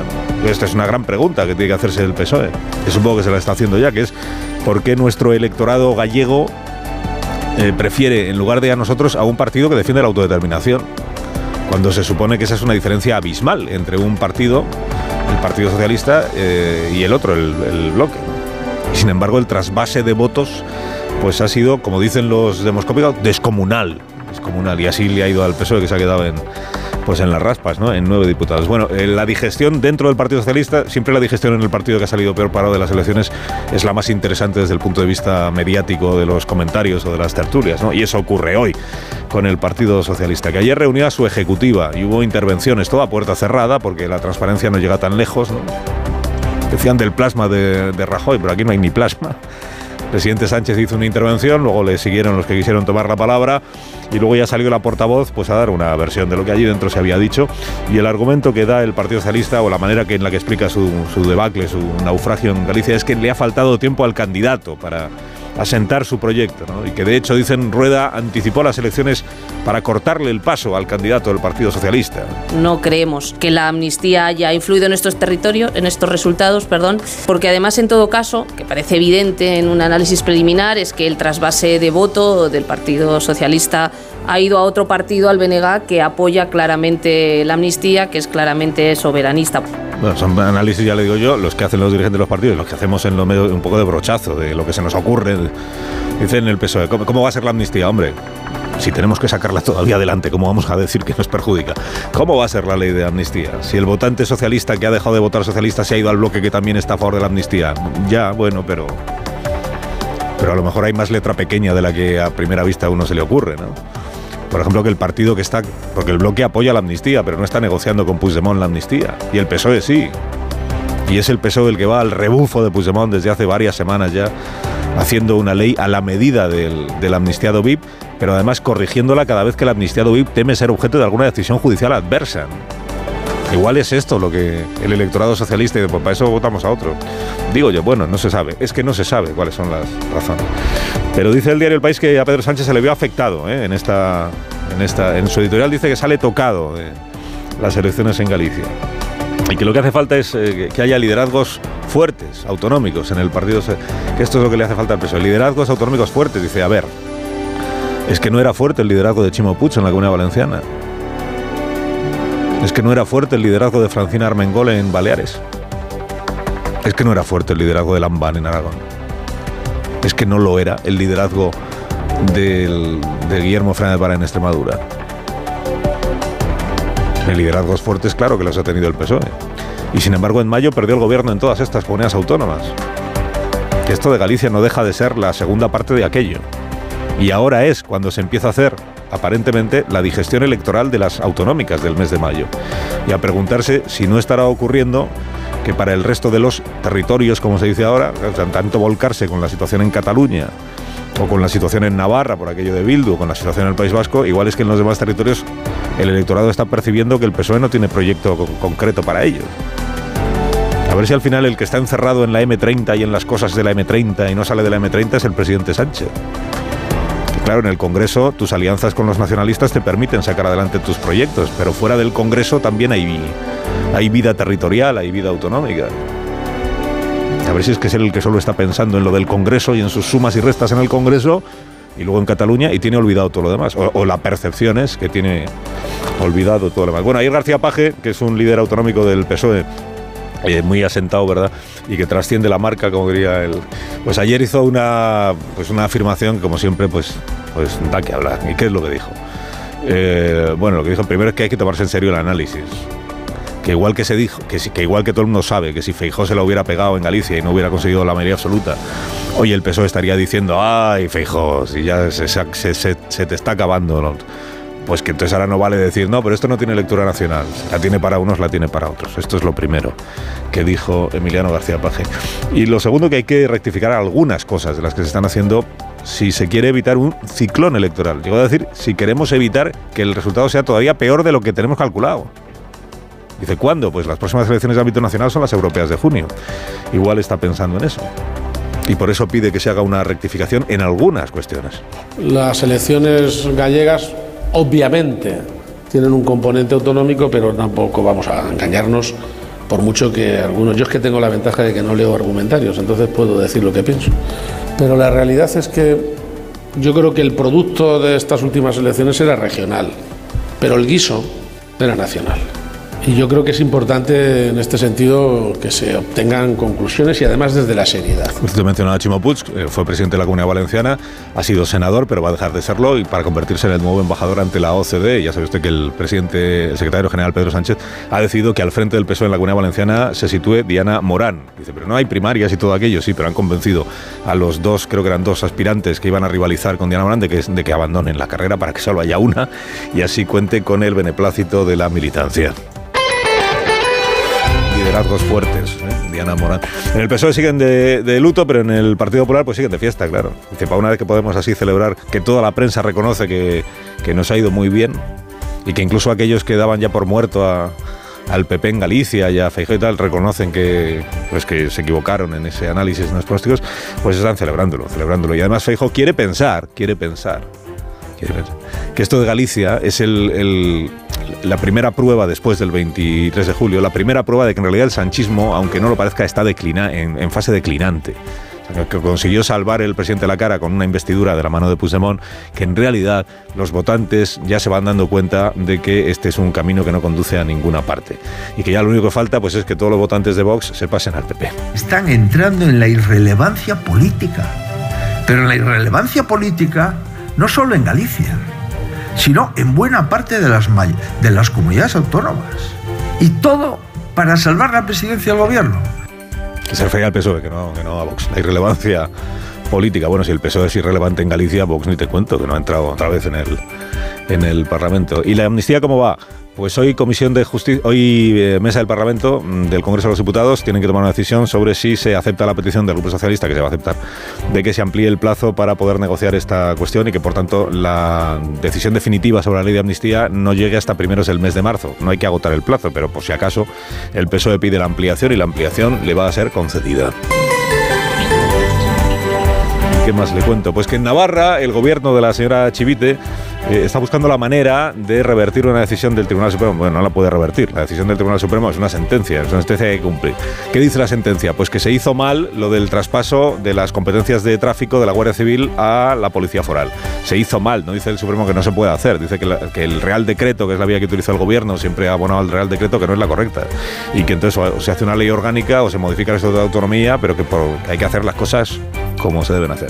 Bueno, la presidenta Chivite pues es muy crítica con la decisión del Supremo porque dice ya que existe jurisprudencia de este tribunal que dice lo contrario. En todo caso, está en conversaciones con los grupos parlamentarios que apoyan al gobierno de Navarra, que son Geroabay y Bildu, y con el gobierno central para ver cómo se hace. Ha ganado el recurso ante el Tribunal Supremo la asociación de la Guardia Civil, UCIL, que fue la que presentó el recurso alegando precisamente que primero alegando que los guardias civiles eran parte afectada de la decisión que se tomaba y luego que la fórmula elegida por el gobierno central, como el Supremo finalmente ratificado, no era correcta. Alsina en Onda Cero. No era correcta o no era legal, como usted lo prefiere decir. 7 y 11 minutos, 6 y 11 en Canarias. Noticia de parte de la compañía Renfe. Durante el año pasado, el vandalismo grafitero sobre los trenes generó un coste de 25 millones de euros. En esta cantidad incluye la compañía, además de la propia limpieza, gastos indirectos en seguridad, tanto de personal como de otros sistemas tecnológicos. Solo en 2023, dice la compañía, los vándalos pintaron cerca de 80.000 metros cuadrados de superficie en trenes, lo que supuso unas 15.000 horas de trabajo de limpieza. Hay más información en renfe.com. Renfe, tu tren empresa patrocinadora del equipo paralímpico español.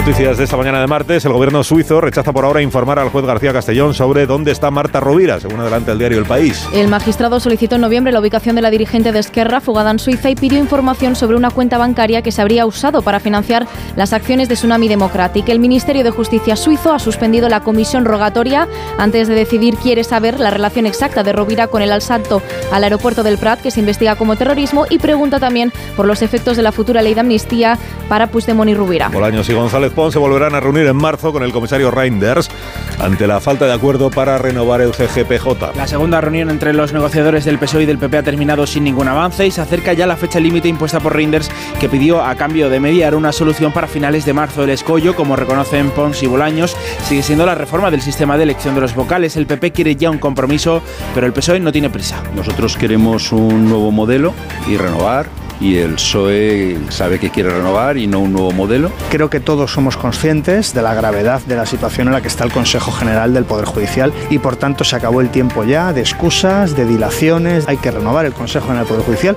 ya. Junta de Andalucía se abre a modificar el decreto que según el PSOE rompe el acuerdo sobre Doñana. El Partido Socialista denuncia que el texto que modifica el reglamento forestal permitiría utilizar para cultivos terrenos protegidos del entorno de Doñana. Ante la duda, Teresa Rivera ha aplazado hasta hablar con Juanma Moreno el acto que tenía previsto para hoy con organizaciones sociales, ayuntamientos y agricultores. El PP niega las acusaciones del PSOE, pero está dispuesto a reformular el texto. El Ministerio de Exteriores ha convocado al embajador ruso para pedir explicaciones por la muerte de Navalny. Una medida que también ha tomado otros países como Alemania, Francia o Finlandia. El ministro Álvarez habla de una muerte totalmente injustificada y responsabiliza a Putin por encarcelar injustamente a Navalny. El Kremlin se niega a entregar por ahora su cuerpo a la familia, alegando que lo están examinando. La viuda del opositor ruso, Julia Navalnaya, se ha comprometido en Bruselas a continuar su labor. Alexei amaba a Rusia más que a nada en el mundo. Creía que merecemos algo mejor y estuvo dispuesto a sacrificar su vida.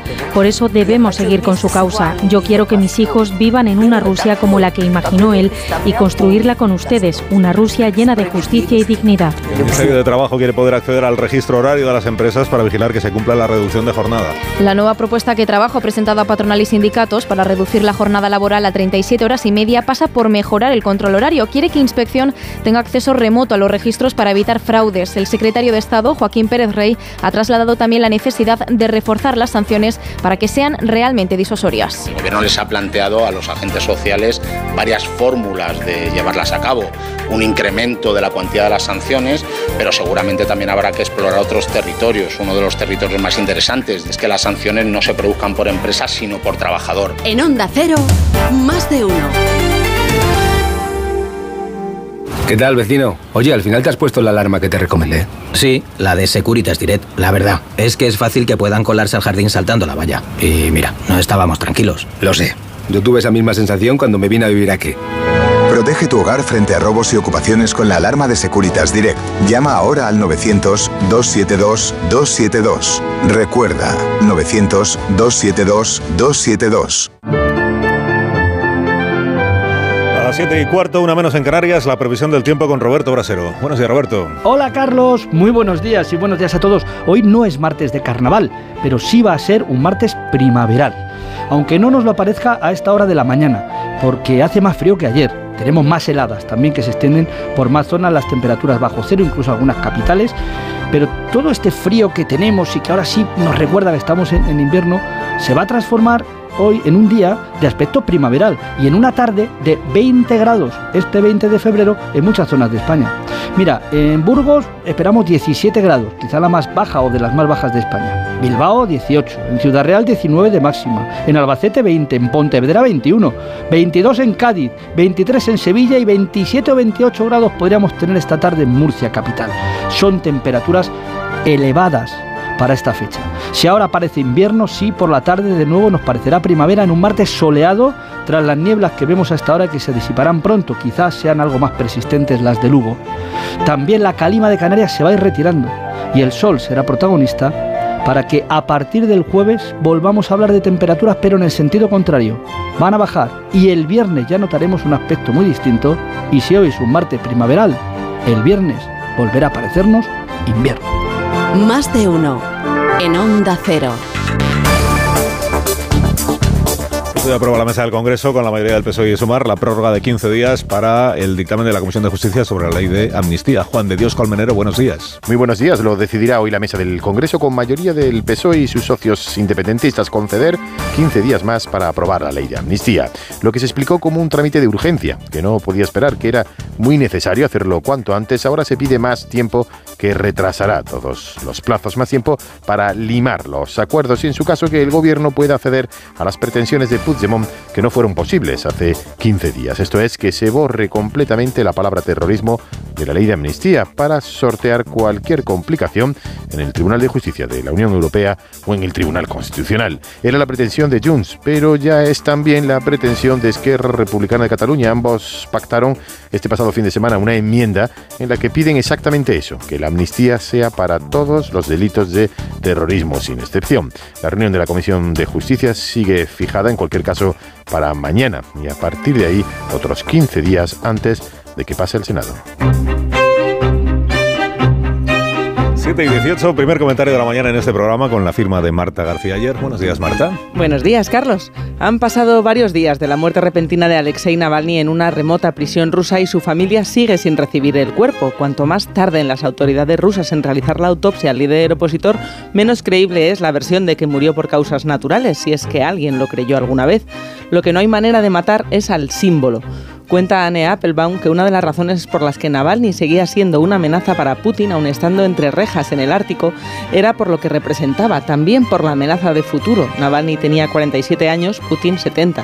Y lo bien que contaba las historias era buena parte de su poder. Ser escuchado le hacía muy peligroso para Putin. Justo antes de volver a Rusia en 2021, Navalny publicó en YouTube una película titulada El Palacio de Putin, la historia del soborno más grande del mundo. El vídeo de Navalny utilizaba planos secretos, imágenes de drones y el testimonio de trabajadores de la construcción para contar la historia de una escandalosa villa en el Mar Negro de 1.300 millones de dólares con todos los lujos que un dictador podía imaginar. Un helipuerto, un viñedo, un criadero de ostras. Navalny describía los costes exorbitantes, el origen corrupto del dinero y además se reía del mal gusto de Putin. Y cuenta Applebaum que el poder de la película, el poder de Navalny, en realidad era el estilo y el humor con el que lo contaba, que le hacía conectar con toda una generación de rusos hartos de Putin y a perderle el miedo al dictador. Navalny no solo denunciaba la corrupción y la cleptocracia, la hacía entretenida. Y tras su muerte, la viuda de Navalny, Julia Navalnaya, ha dicho que seguirá el trabajo de su marido para desafiar al gobierno autocrático de Putin y en Moscú mucha gente está jugándose el tipo al llevar flores para honrar su memoria. Navalny pervive como símbolo de la resistencia y a los símbolos no se los puede matar. Moraleja, Marta. Acabaron con Navalny en prisión, pero su memoria sigue haciendo oposición. 7 y 21 menos en Canarias, es Onda Cero.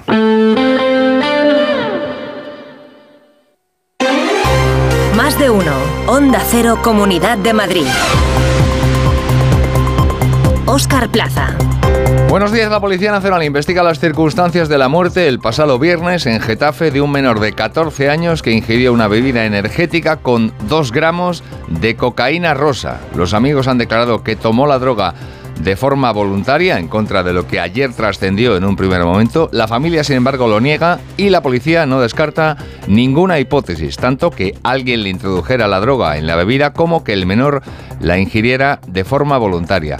Desde FAD, la Fundación de Ayuda contra la Drogadicción, Celia Prat, técnica de prevención, ha subrayado en Onda Cero la peligrosidad de esta cocaína rosa que también es conocida como Tusi. Vemos cómo las drogas siguen generando problemas eh, y sobre todo en una sustancia como esta que se desconoce exactamente qué es, qué composición tiene, porque forma parte de esa composición sustancias diferentes y que no se sabe exactamente en qué cantidades y con qué calidad se, se- se- de alguna forma se mezclan ¿no? esas sustancias. 7 y 21 minutos, toca repasar ahora con Ama Seguros la situación del tráfico. Si eres familiar de un profesional sanitario, disfruta también de las ventajas de AMA. AMA, seguros para profesionales sanitarios y familiares. Infórmate en amaseguros.com o en el 911 75 40 37.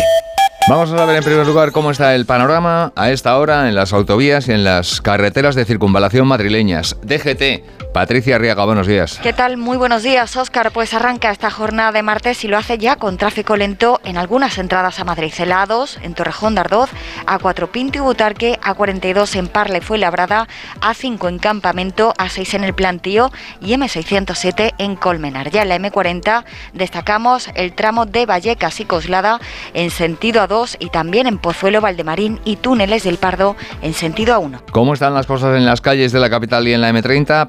Jesús Matsuki, buenos días. Muy buenos días. Vamos a comenzar destacando una incidencia que tiene lugar en el M30 a la altura de la Avenida del Mediterráneo. Atentos en sentido norte. Ocupa este accidente el carril izquierdo. Provoca tráfico para los conductores que llegan desde el entorno del puente de Vallecas, pero también para los conductores que llegan desde la zona del bypass. Atentos, conductores que circulen por el bypass en sentido puente de ventas pueden encontrar un tráfico más lento del habitual debido a esta incidencia. Juan es dentista y su madre, que hace unas croquetas increíbles, se ha comprado un coche. Ahora necesita un seguro que le quite los líos de gestoría y le pase la ITV, así que hicieron un trato. Yo te hago croquetas si tú me das el contacto de Ama. Ama, seguros para profesionales sanitarios y sus familiares. Infórmate en amaseguros.com o en el 911 75 40 37. En cuanto al tiempo, tenemos por delante en Madrid un día de intervalos nubosos, aunque el cielo estará despejado casi por completo por la tarde. En cuanto a las temperaturas, suben ligeramente las mínimas. 6 grados ahora mismo en la capital, donde por la tarde llegaremos a 18.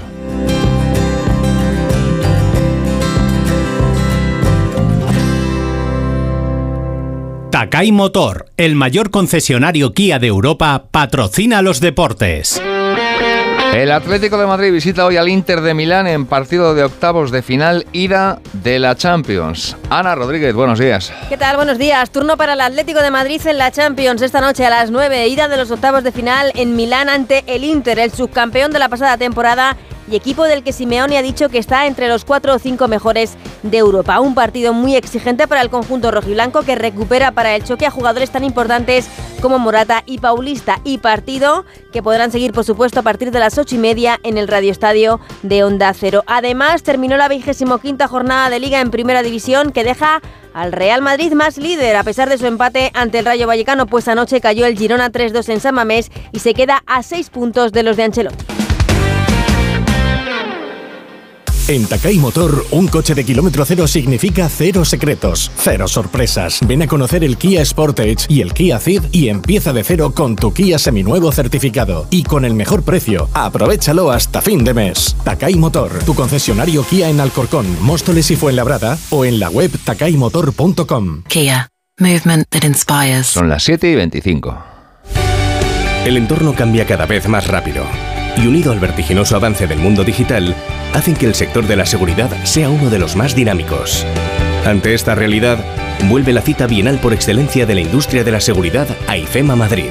Del 27 de febrero al 1 de marzo, SICUR presenta las últimas novedades y aborda las tendencias en security, seguridad laboral y seguridad contra incendios y emergencias. Entra en ifema.es y consigue tu pase profesional. Lo tienes todo. ¿Que quiero un supermercado? Ahorra más en el Centro Comercial Valdebernardo. ¿Que hoy me siento humanitas o quiero mantenerme en forma? CMB Bricolaje o mi gimnasio Dreamfit. Y por supuesto joyerías, belleza, complementos, ópticas, farmacia, todo en el Centro Comercial Valdebernardo para ir de compras. Boulevard José Prat 35. Smartick no solo es un método de matemáticas, también tenemos lectura, programación, pensamiento crítico y ajedrez. Smartick, la solución para tus hijos. Smartick, 15 minutos y listo.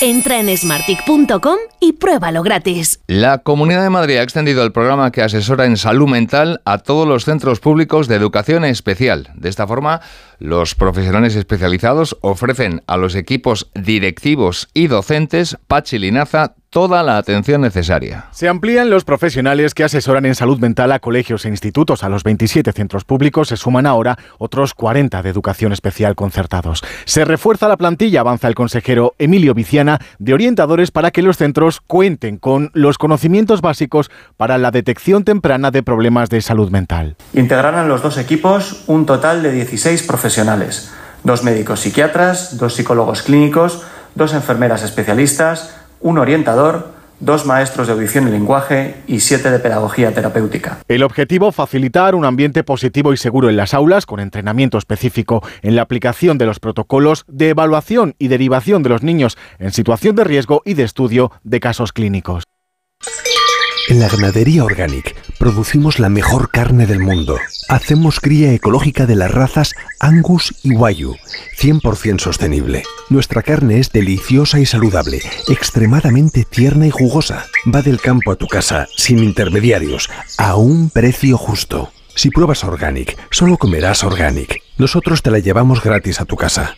Haz tu pedido en el 910-2010, 910-2010 o carneorganic.com. Organic, la mejor carne del mundo. Renueva la tecnología y el equipamiento de tu negocio con el renting de Grenke. Alquila manteniendo tu liquidez sin desembolsos iniciales y pagando cómodas cuotas mensuales tanto si necesitas renovar un ordenador, mobiliario o instalar una placa solar. Estudio gratuito sin comisiones ni gastos de apertura. Infórmate en grenke.es. Llega a Madrid Peter el Musical by Theater Properties, la superproducción familiar más aclamada de la historia. Más de 20 artistas, vuelos, efectos especiales y la última tecnología teatral para recrear la magia de esta aventura inolvidable. Peter el Musical, a partir del 22 de febrero en el Teatro Alcázar de Madrid. Entradas a la venta y más información en peterelmusical.com. Estamos con Isabel de Cuerpo Libre y con Paqui Reina. Paqui, ¿cómo te encuentras? Pues estupendamente. muy ¿Por qué decidiste ir a Cuerpo Libre? Pues porque era una gorda gordita, gordísima, y no podía tirar de mi alma. Entonces, bueno, me decidí bendita ahora. 40% de descuento, Isabel. 40% de descuento, 19 kilos menos tiene Paqui. 91 192 32 32. 91 192 32 32. Todos aquellos que ya conducen el número uno se sienten únicos, especiales. Y ahora, para que más gente pueda sentir esa increíble sensación, Hyundai pone a tu disposición el Tucson con unas condiciones inmejorables. No esperes más y disfruta ya de la increíble sensación de conducir el número uno en ventas. Delegada de Obras del Ayuntamiento de Madrid, Paloma García Romero, informó ayer por la tarde a vecinos, comunidad china y grupos políticos de Usera sobre la segunda fase del itinerario peatonal de 1,7 kilómetros que unirá la Plaza del Hidrógeno con Madrid Río. Y el vandalismo grafitero en la red de cercanías de Madrid generó un gasto a Renfe de casi 7 millones de euros en 2023, cerca de 70.000 euros cada día. Esto es Onda Cero, siguen en más de uno, siguen con Carlos Alsina.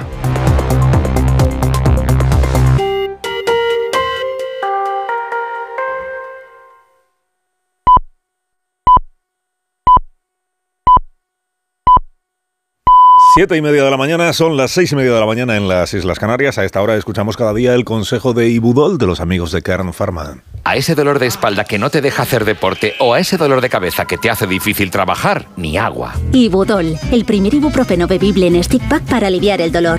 También Ibudol en comprimidos. Adultos y niños a partir de 12 años. Al dolor, Ibudol. Tenía que ser de Kern Pharma. Lea las instrucciones de este medicamento y consulte al farmacéutico.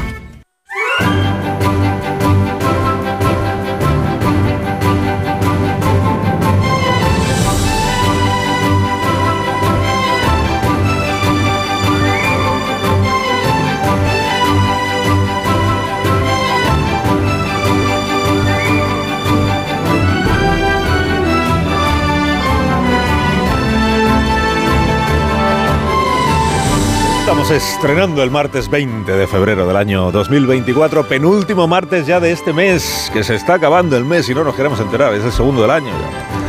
Temperaturas máximas para este día, la más alta en Santa Cruz será de 24 grados, esperamos 22 en Córdoba, también 22 en Alicante y en Ourense, en Pontevedra, en Granada, en Badajoz llegaremos a los 21 grados, en Málaga no, porque serán 20, un saludo al alcalde, también en Toledo y en Lugo esperamos 20, Ceuta, Ciudad Real, Madrid, Teruel, Valencia, llegaremos a los 19 de máxima, en Logroño, en Bilbao, en Barcelona serán 18. En Huesca, en León y en Segovia 17. Y la más cortita de las máximas del día la esperamos en Santander, en Pamplona y en San Sebastián. Y será de 15 grados a eso de la hora de comer. De la mano de Cachabán le cuento cómo está empezando informativamente el día. Bueno, se, se levanta usted cada día diciendo, ¿y lo del CGPJ cómo va? Entonces ya han conseguido el comisario Reinders, eh, Esperanza Blanca, de, pues que no va, esta es la, o sea, que se, que se siguen viendo ahí en Bruselas. El señor Bolaños y el señor González Pons con el comisario Reinders siguen hablando en inglés de la renovación del CGPJ, pero no avanzan. No, no avanzan porque el PP reclama que a la vez que se renueva se cambie la manera de renovarlo para futuras ocasiones y por ahí el PSOE dice que no, o el gobierno, no sé en calidad de que acude Bolaños, o el PSOE del gobierno dice que, que por ahí no, que que no hay por qué modificar la manera de elegir. Bueno, pues que no hay novedades en ese sentido. Lo de la amnistía, que se levanta usted cada día diciendo, y lo de la amnistía, que cómo está lo de, o sea, ya Puigdemont se deja o es Sánchez el que se deja por Puigdemont. Bueno, pues dos cuestiones. Una, que hoy la mesa del Congreso da 15 días más a los grupos parlamentarios para que intenten ponerse de acuerdo en la Comisión de Justicia del Congreso de los Diputados, o traducido el PSOE debe de pensar que necesita 15 días más o para convencer a Puigdemont o para dejarse convencer por Puigdemont. O sea que la cosa eh, se prolonga. Y luego que el diario El País y el, periódico de Cataluña también cuentan esta mañana que hay una oficina de justicia de Suiza que ha eh, suspendido la comisión rogatoria enviada por el juez García Castellón. O sea, que le han dicho al juez García Castellón, en el caso del el sumario del Tsunami Democratic, le han dicho que de momento no le van a contar, no le van a contar dónde está Marta Rovira. ¿No? porque tienen dudas sobre la, imputación de la investigación por terrorismo y no sé qué más. Entonces que, esto está como, como parado. Entonces dicen, Suiza Suiza cuestiona la investigación del tsunami democrático. Bueno, Suiza, tampoco toda Suiza, no habrá quien la vea bien, porque será un debate eh, también muy intenso allí para la sociedad suiza, porque no en vano es en Suiza donde se reúnen el PSOE y Junts per Catalunya en, en, de manera clandestina. Esta es otra pregunta con la que usted se podría levantar cada mañana, aunque sé que no lo hace, que es, ¿pero qué fue del verificador salvadoreño? O sea, le contrataron para un día solo. Y después, ¿qué ha sido de su, de su vida, de su existencia? ¿Y se han vuelto a ver entonces o no se han vuelto a ver? ¿Y se volverán a ver o no se volverán a ver? Bueno, del ámbito político, lo único que le cuento es que estamos en la digestión electoral, o están los partidos políticos en la digestión del resultado de las elecciones gallegas, y que en realidad ya están pensando en lo que viene. Y lo que viene es que en abril probablemente va a haber unas elecciones autonómicas en el País Vasco, y que en junio hay elecciones europeas. Las europeas, a diferencia de todas las otras, son eh, no solo de ámbito nacional, sino de circunscripción única, que esto modifica bastante los cálculos a la hora de ver quién saca escaño y quién no, y cuántos escaños saca cada uno. Significa que no hay circunscripciones en cada provincia, sino que España es toda una. Por eso Puigdemont, aunque usted no se lo crea, es eurodiputado en representación de todos los españoles, todos los ciudadanos españoles, y defiende los intereses de todos los ciudadanos españoles en el Parlamento Europeo. Dice hoy algún periódico, las europeas serán el verdadero examen a Pedro Sánchez. Bueno, según vayan llegando ya veremos que serán el verdadero examen a Pedro Sánchez y también a Núñez Feijóo. Siempre los dos están ahí. Se vote lo que se vote, siempre son ellos dos los que se examinan. En CaixaBank sabemos lo importante que es tener a alguien cerca, en la isla más remota del mundo y aquí, cerca de ti. Por eso estamos presentes en más de 2.000 municipios para promover la economía rural. Impulsamos el empleo de los jóvenes con la formación profesional dual y apoyamos a los emprendedores con más de 100.000 microcréditos al año. CaixaBank, tú y yo, nosotros. Se levantan mucho antes de que salga el sol. Son la primera luz en la oscuridad. La antorcha que abre camino al nuevo día. Están comprometidos con la información. Son la España que madruga.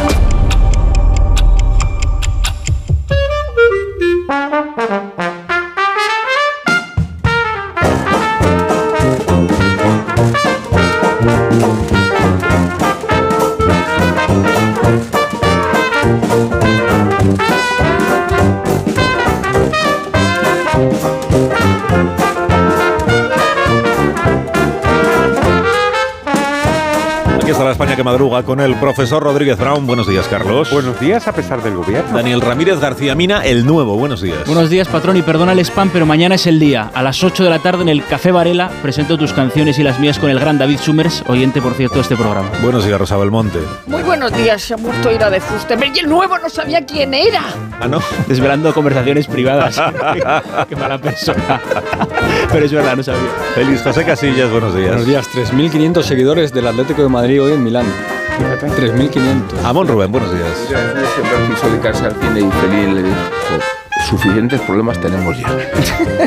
Pues un minuto. Era muy guapo. Minuto. Ya hablamos de las cosas. De... La España que madruga. Donde el Sina... Según el estudio de evaluación del impacto del cambio climático de los recursos hídricos y sequías en España que realizó el Centro de Estudios y Experimentación de Obras Públicas, el cambio climático provocará que entre 2010 y 2040 las lluvias en nuestro país sean un 7% inferiores a la media histórica y a partir de 2040 ese porcentaje se elevará al 12%. Esto sumado a los habituales periodos de sequía que son propios de nuestra latitud y agravado por el uso intensivo del agua, arroja un panorama de emergencia hídrica con profundas implicaciones en la biodiversidad y la actividad económica y de nuestra vida cotidiana.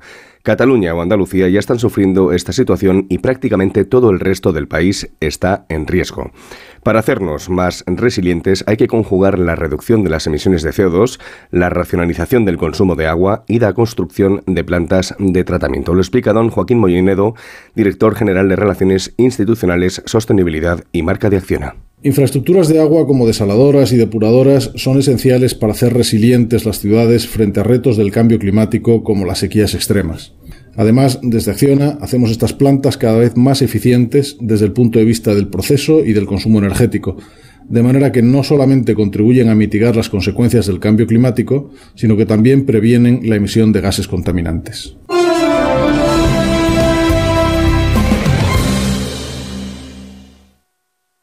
¿Sabes cómo se dice optimismo en alemán? Optimismos. Fácil, ¿verdad? Pues así de fácil te lo pone Opel si eres empresario autónomo. Descubre la tecnología alemana del futuro con los días pro empresa de Opel. Solo hasta el 29 de febrero condiciones excepcionales en toda la gama de turismos y comerciales. Ven a tu concesionario o entra ya en opel.es. Te lo digo, te lo cuento. Te lo digo, estoy harto de cambiar de compañía cada año para poder ahorrar. Te lo cuento, yo me voy a la mutua. Vente a la mutua con cualquiera de tus seguros. Te bajamos su precio, sea cual sea. Llama al 91 555 5555. 91 555 5555. Te lo digo, te lo cuento. Vente a la mutua. Condiciones en mutua.es. Las ofertas solo tres días no duran cuatro días, ni cinco, ni únicamente dos. Las ofertas solo tres días duran eso, solo tres días. Y hay que aprovecharlas para llevarse, por ejemplo, bacalao salvaje noruego Scray de 2 a 4 kilos, 9,90 euros el kilo. En tienda web y app. Solo hasta el jueves en Supercor, Hipercor y Supermercado El Corte Inglés. ¿Qué necesitas hoy? Precios válidos en Península y Baleares. ¿Cansado? Revital. Tomando Revital por las mañanas recuperas tu energía, porque Revital contiene ginseng para cargarte las pilas y vitamina C para reducir el cansancio. Revital, de Pharma OTC. Cariño, vamos a cambiarnos al plan estable verde de Iberdrola, que paga siempre lo mismo por la luz, todos los días, todas las horas, durante cinco años, pase lo que pase. Interrumpimos la emisión por una noticia de última hora.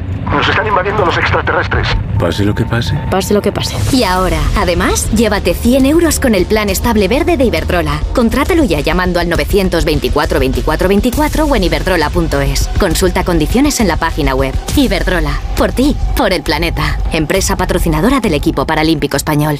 Mirad chicos, os presento. Este es mi tío Ángel. Bueno, su tío, su tío. Soy como su padre en realidad. No, tío, eres mi tío.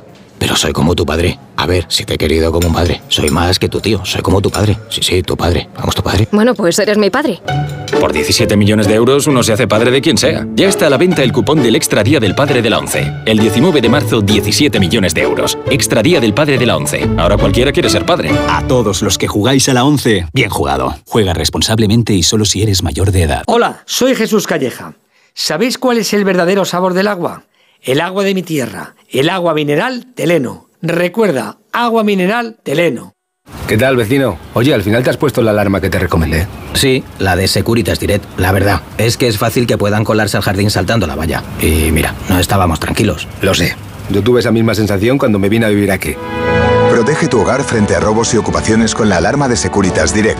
Llama ahora al 900-272-272. Recuerda, 900-272-272. Estoy buscando unos neumáticos casual, con un look de entretiempo y tal, para la playa, la nieve, la lluvia, vamos, para todo el año. Si lo que quieres es algo que agarre con todo, los neumáticos cuatro estaciones son tendencia. Aprovecha el 2x1 de Peugeot Service con las mejores marcas y triunfa en cualquier pasarela, esto carretera. Condiciones en peugeot.es. Más de uno en Onda Cero. Donde el Sina...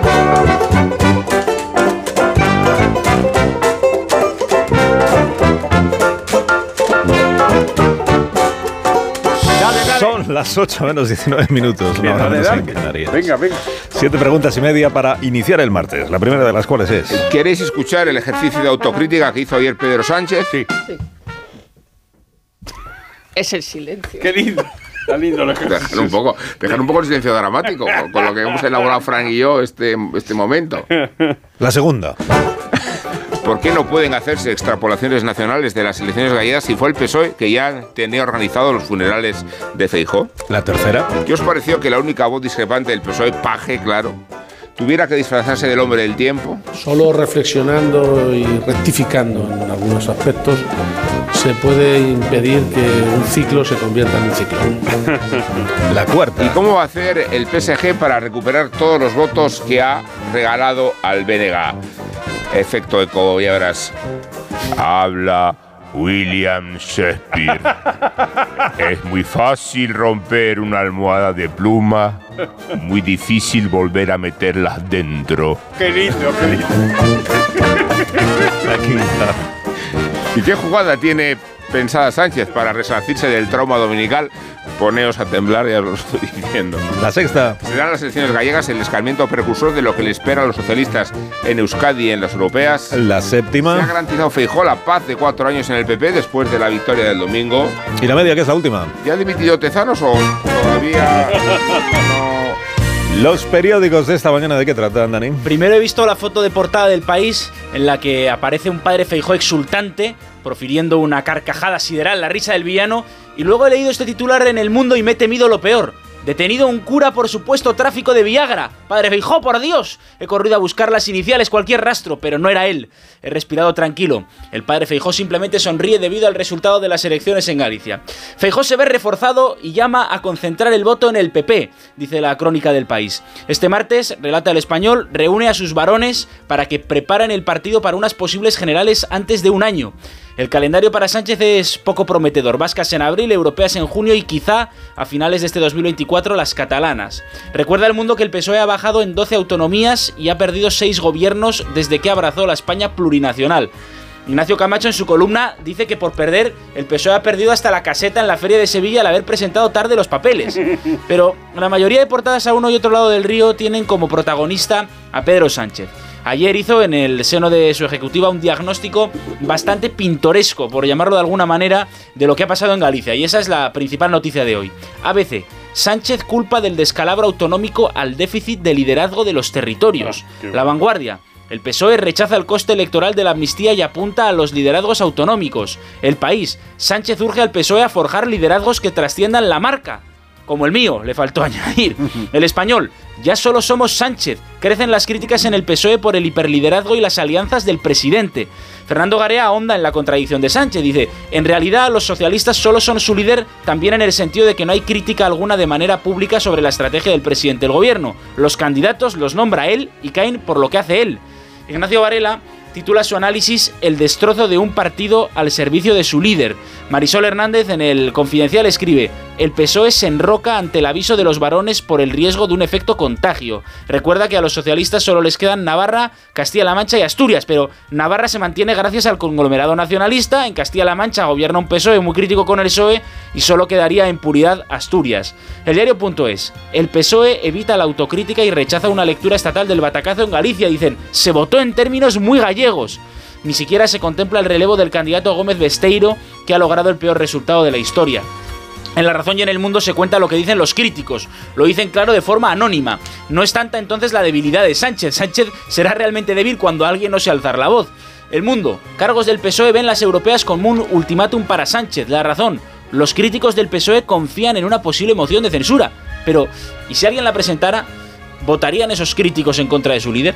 ¿Y qué otros percebes has encontrado esta mañana en esos mares de información que son los periódicos? Voy con algunos análisis. Víctor Lapuente en El País. El problema del PSOE es su acercamiento a los nacionalismos, que es una bendición para formar mayorías en el Congreso, pero una maldición para ganar elecciones en los territorios. Por cierto, el país en su editorial llama a PSOE y Sumar a un cambio de estrategia. Pedro Cuartango, que acaba de publicar un libro maravilloso sobre libros, de nombre Iluminaciones, escribe como un griego de barba blanca. Dice, Sánchez ha cometido el pecado de la ibris, que es el de los hombres que se creen dioses y que carecen del sentido de los límites. El nuevo rey Sol ha destruido los controles institucionales, ha fagocitado el partido y se ha rodeado de gente que no le dice la verdad. Sumar tiene una ventaja. Esta es la debacle del PSOE que esos titulares le sirven para esconder la suya, pero hay algunas líneas sobre Yolanda Díaz. La razón, Sumar se aferra a los ministerios ante la debacle. Atención a este poético titular, qué repaso tan lírico, A ver, profesor. a ver, a ver. Lo firma Pablo Ordaz en El País. Sumar el desorden de tu nombre. Emilia Landaluce en El Mundo habla de las opciones que le quedan a Yolanda, eternamente Yolanda, para que los periódicos le hagan caso. Apuesta porque la vicepresidenta anuncie pronto el traslado del Guernica a Euskadi. Por último, sobre la amnistía, también a consecuencia de las gallegas, El Mundo. Junts exprime la debilidad de Sánchez, dicen en Junts. Tiene que seguir adelante si quiere mantener nuestro apoyo. Exigimos una amnistía integral. El Confidencial, Puigdemont busca doblete. Se presentará a las europeas y las catalanas si prospera la amnistía. Y en el país, lo que decías antes, patrón, Suiza cuestiona la investigación por terrorismo el caso Tsunami. La Oficina Federal de Justicia se niega a informar sobre la localización de Rubira al no ver pruebas de la implicación en Tsunami y las protestas del aeropuerto del Prat. Gracias, Dani. A ti, patrón. ¿Y en la hoguera de Belmonte que arde esta mañana, Rosa? Pues como ya has dicho antes, el Tribunal Supremo frena el traspaso de tráfico a Navarra. El Tribunal Constitucional parecerá poco fiable, pero el Tribunal Supremo es otra cosa. Aunque según el país, donde hay una foto de Chivite con estola que me tiene loca, la sentencia no entra en la validez de la cesión competencial. Falla que se debió haber aprobado en una ley orgánica. O sea que es un poco la foto de la independencia de Cataluña. Alegría, decepción, alegría, decepción, alegría, decepción. Otra cosa del Tribunal Supremo es la razón. Tras la sentencia del Tribunal Constitucional, el Congreso se plantea endosar al Tribunal Supremo el sueldo de Alberto Rodríguez. Pero qué fantasía, esto se puede hacer. En el mundo, detenido un cura por supuesto tráfico de Viagra. La Guardia Civil arresta también al que cree su novio. Pone eh, compañero sentimental, pero yo no digo esas cosas. En Don Benito hay gran revuelo porque el párroco era muy conocido y respetado por los feligreses. Pues claro. pues, Eh, ya, sa- ya sabéis que a Guillermo Altare le gustan mucho los indios, los romanos y los nazis. Pues sobre el cambio de trato a los indios, eh, Hollywood, eh, el que va de El gran combate a los asesinos de la luna, pues escribe un artículo que se titula Al final los navajos tomaron el pelo a Ford. Entonces cuenta que en el gran combate y en las escenas más dramáticas, en lugar del guion, los navajos decían cosas sobre el tamaño de los penes de los oficiales blancos que nadie entendía. Eh, todos los periódicos, además de reírse de tezanos como los indios de Ford, sacan pecho por sus encuestas y sus propios gurús. España, como otros países, ha convocado al embajador ruso por la muerte de Navalny. El nuestro se llama Yuri Klimenko. Da miedo, como Lavrov. Por otro lado, ha sido asesinado en Villajoyosa un piloto ruso que desertó a Ucrania. Es la globalización del putinismo. Eh, la vanguardia, una huelga en protesta por la falta de mantenimiento cierra la Torre Eiffel. Pero si la Torre Eiffel hay que mirarla de lejos, como todo en la vida. Ahora el despertar liberal de Carlos Rodríguez Brown con estas noticias de empresa, profesor. Ya mismo expansión, Santander aumenta un 50% el dividendo, va a abonar a sus accionistas un total de 0,176 euros por título. También Microsoft va a invertir 1.950 millones en España y coto del Supremo al afán por recaudar más. La justicia corrige la maniobra del fisco de hacer tributar por las devoluciones de impuestos anulados. Cinco días. Loco mercado del coche de segunda mano. El precio del vehículo de ocasión sube el 40% desde 2020. Y fíjate, mira esta noticia. El gobierno planea que se pueda adelantar la jubilación en sectores de riesgo. Algún que otro partido político podría valer. El economista. Madrid se impone a Nueva York y París en la OPV de Puig en mayo. Vamos a la prensa económica internacional. ¿Qué nos cuenta el Wall Street Journal? Pues que la economía de Estados Unidos pues parece que va muy bien y sin embargo en Wall Street tienen dudas. En el caso de China, cosa preocupante. Fíjate, se les ha ocurrido. ¿Qué se les ha ocurrido? Pues bajar los tipos de interés. Cuidado.